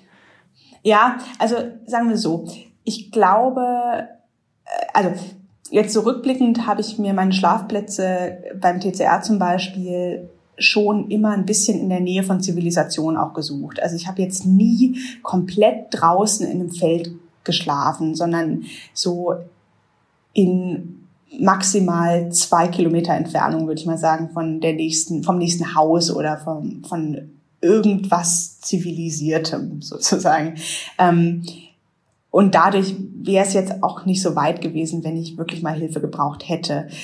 Andererseits muss ich halt sagen, das Risiko, denke ich, überfallen und vergewaltigt zu werden, ist wesentlich höher, wenn ich nach der Arbeit jeden Tag durch die gleiche gruselige Unterführung fahre im Dunkeln, ähm, als wenn ich ein einziges Mal wirklich stinkend durch Serbien fahre und dann vor einem Supermarkt schlafe. Ähm, also das ist dann vielleicht ein bisschen kurios und man macht sich zum Gespräch des Dorfes am nächsten Tag. Aber um ehrlich zu sein, da hatte ich relativ wenig Bedenken. Ich habe aber bis jetzt in meinem Leben auch einfach noch nicht viele schlechte Erfahrungen gemacht. Also ich glaube, das ist halt so ein bisschen eine persönliche Sache. Wenn ich da jetzt andere Erfahrungen gemacht hätte, könnte ich mir vorstellen, dass ich da auch einfach mehr Bedenken hätte. So habe ich das nicht, aber das ist eben am Ende, glaube ich, auch was, was Männer und Frauen gleichermaßen betrifft. Also ein Hund kann auch einem Mann auflauern und am Ende sind die meisten Menschen gute Menschen. Ich meine, schlechte Menschen gibt's auch überall, aber die sind nach meiner Erfahrung bis jetzt in der Minderzahl. So. Aber wie gesagt, also das ist jetzt in erster Linie, weil ich einfach bis jetzt wenig schlechte Erfahrungen gemacht habe und das könnte sich ändern, wenn ich doch mal irgendwann richtig auf die Nase fall damit. Ja. Wo wir gerade bei dieser Geschlechterthematik sind, das wäre an sich auch nochmal ein eigenes Thema, wo man ewig drüber quatschen könnte. Was mich aber interessieren würde, du warst ja die erste Frau, die das Transcontinental Race gewonnen hat. Allein dadurch hattest du, war das nochmal was Besonderes, was natürlich eine gute Headline auch ist. Und das hat dich natürlich sofort in so eine Rolle, in so eine Vorreiterrolle gebracht, wo man sich, wo dann oft darauf bezogen wurde, gerade in Diskussionen zu Ausdauerfähigkeit. Ähm, im, Im Straßenradsport ist es ein, ein großes Thema zwischen den Frauen und den Männerrennen, wie man da Gleichheit schaffen kann. Ist, ist das eine Rolle, die du gerne annimmst, die du sagst, ist dir egal oder du sagst, hm, muss auch nicht sein, weil du hast das einfach für dich gemacht und du, du möchtest über solche Unterschiede oder so eigentlich auch gar nicht so gerne reden. Wie siehst du das? Ja, also ich meine, das ist was unheimlich Tolles an diesem Sport, also äh, an diesem Langstreckenradsport oder überhaupt an diesen ganz langen Ultra-Ausdauer-Sportveranstaltungen. Ähm, Am Ende kommt es gerade, wenn man seine Route selbst planen muss, gerade wenn es über mehrere Tage geht und wenn man sich selbst versorgen muss, nicht mehr so sehr darauf an, was man für eine Leistung auf kürzerer Strecke treten kann. Also wenn es jetzt um den Ortsschildsprint geht, äh, da, also da kann ich gegen die meisten Männer in einem ähnlichen Trainingszustand, wie ich ihn jetzt habe, nicht viel ausrichten. Aber ähm, wenn das eben lang wird und es um mehrere Tage geht, wenn das um hunderte Kilometer geht, ähm, kommt es eben mehr darauf an, wie gut bin ich organisiert, wie gut kann ich meine Pausen kurz halten, wie wenig Schlaf vertrage ich, ähm, wie gut vertrage ich äh, wildes Essen, ähm, dass ich da in mich reinwürge. Ähm, und wie gut ist meine Routenplanung zum Beispiel. Und das ist für mich total toll an diesem Sport, dass Männer und Frauen irgendwie vergleichbar werden. Das habe ich ich, also du hast es schon erwähnt, ich habe schon verschiedene andere Sportarten gemacht in meinem Leben und das habe ich so noch nie erlebt. Also beim Schwimmen ist das nicht der Fall, äh, auf den kürzeren Strecken, die ich gemacht habe bis dahin und auch im, beim Laufen, also auch bis hoch zum Marathon kommt man da noch nicht hin. Ähm, und das fand ich unheimlich schön, dass das offensichtlich geht. So. Und diese Vorreiterrolle nehme ich im Prinzip gerne an. Ich meine, ich, ich bin total für Gleichberechtigung und ähm, Gott sei Dank in dieser, in dieser Community der Langstreckenradsportler oder in dieser TCR-Community auch, ähm, sind die allermeisten überzeugt davon, dass ähm, ja so äh, Geschlechtsunterschiede möglichst aufgehoben werden sollten, wenn das geht. Und dieser Überzeugung bin ich auch. Und ähm, ich bin bereit, auch dafür quasi als, als Vorbild zu dienen. Und es ist natürlich auch einfach eine Sache, man hält immer das für möglich, was Vorbilder einem gezeigt haben. Und ich meine, als, als Frau hat man einfach nicht oft Vorbilder, die, oder als Mädchen hat man nicht oft Vorbilder, die Frauen sind und die sich mit Männern sportlich auf, also wirklich messen können. Und aus dem Grund denke ich, ist das schon auch ein wichtiges Signal, dass äh, mein Sieg beim TCR dort ausstrahlen könnte. Und wenn das auch nur ein paar Mädchen dazu bringt, mehr an sich zu glauben und mehr Selbstbewusstsein zu haben in jeglicher Hinsicht, dann ist das was total Tolles und dann ist es eine Rolle, die ich mit ganz viel Freude ausfülle. Also das finde ich absolut toll und da bin ich ähm, sehr bereit, einzustehen für und, und ähm, das zu vertreten. Ja. Das kann man so stehen lassen, finde ich.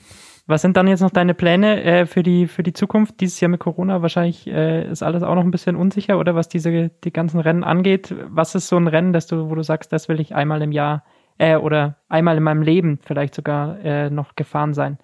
Oder ist TCR schon das höchste aller Gefühle?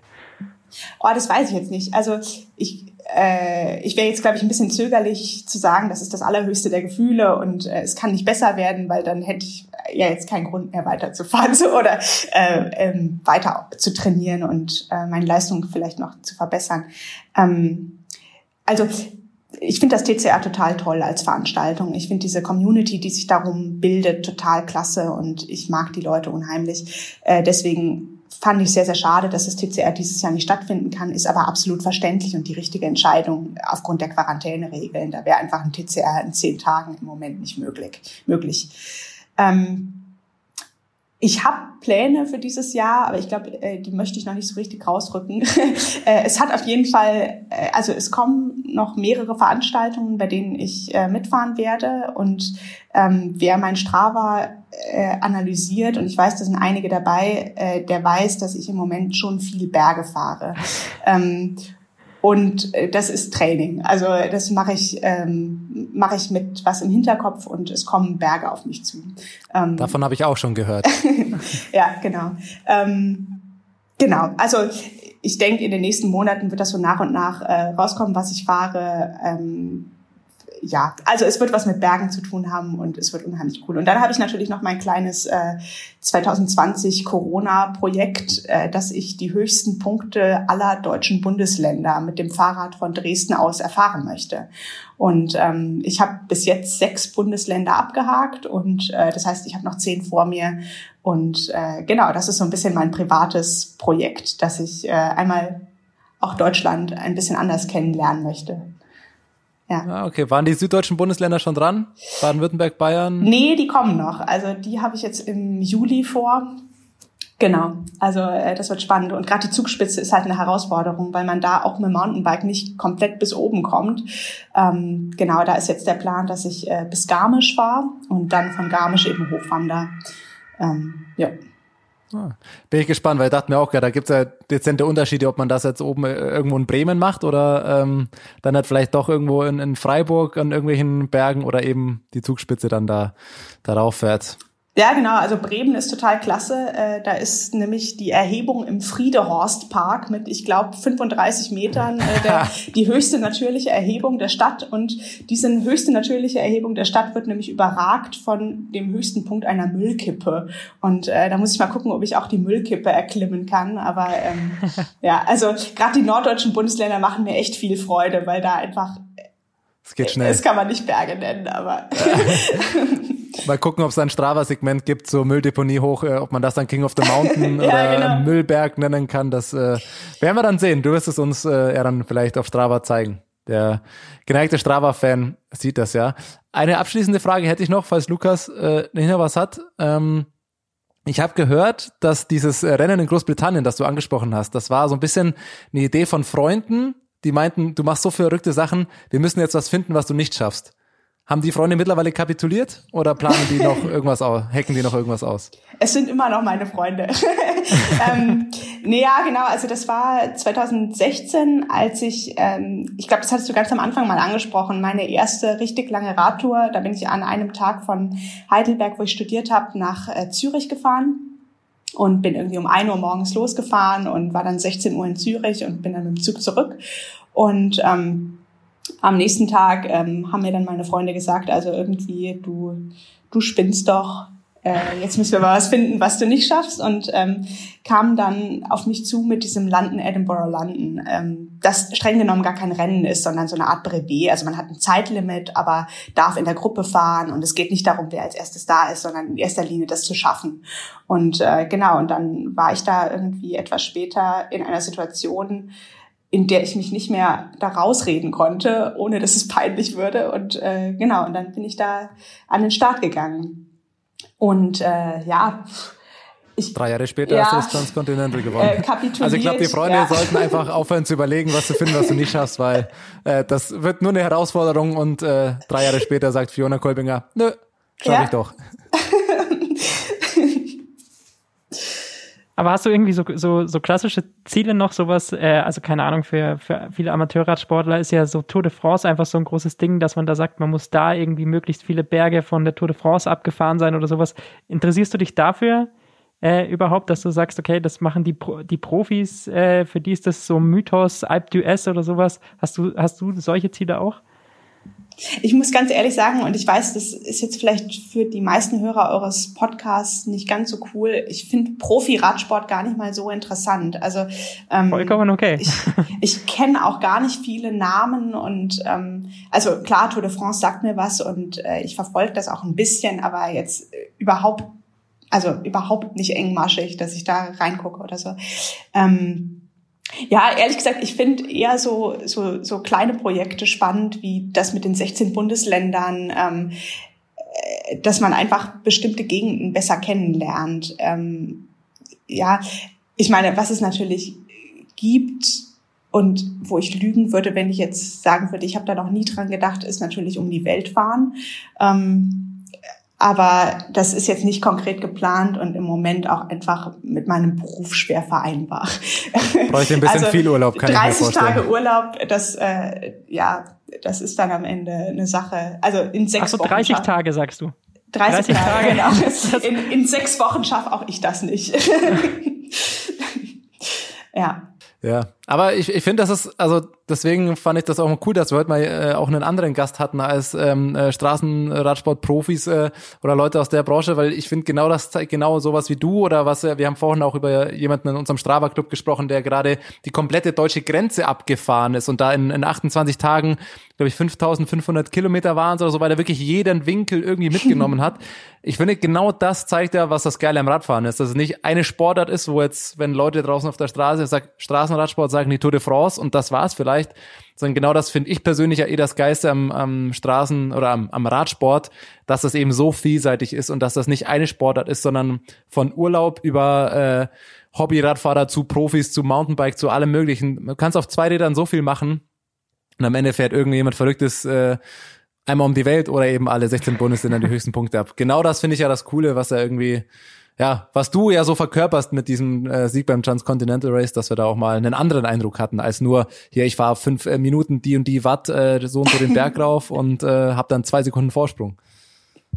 Ja. Ja, hat Spaß gemacht. Äh, ich fand, ich fand das mega spannend. Ähm, ich hoffe, äh, wir haben dich jetzt nicht zu sehr in deinem Berufsalltag äh, noch noch gestört nebenbei. Weiß ich, wann steht die nächste OP an? Hast du morgen noch was oder?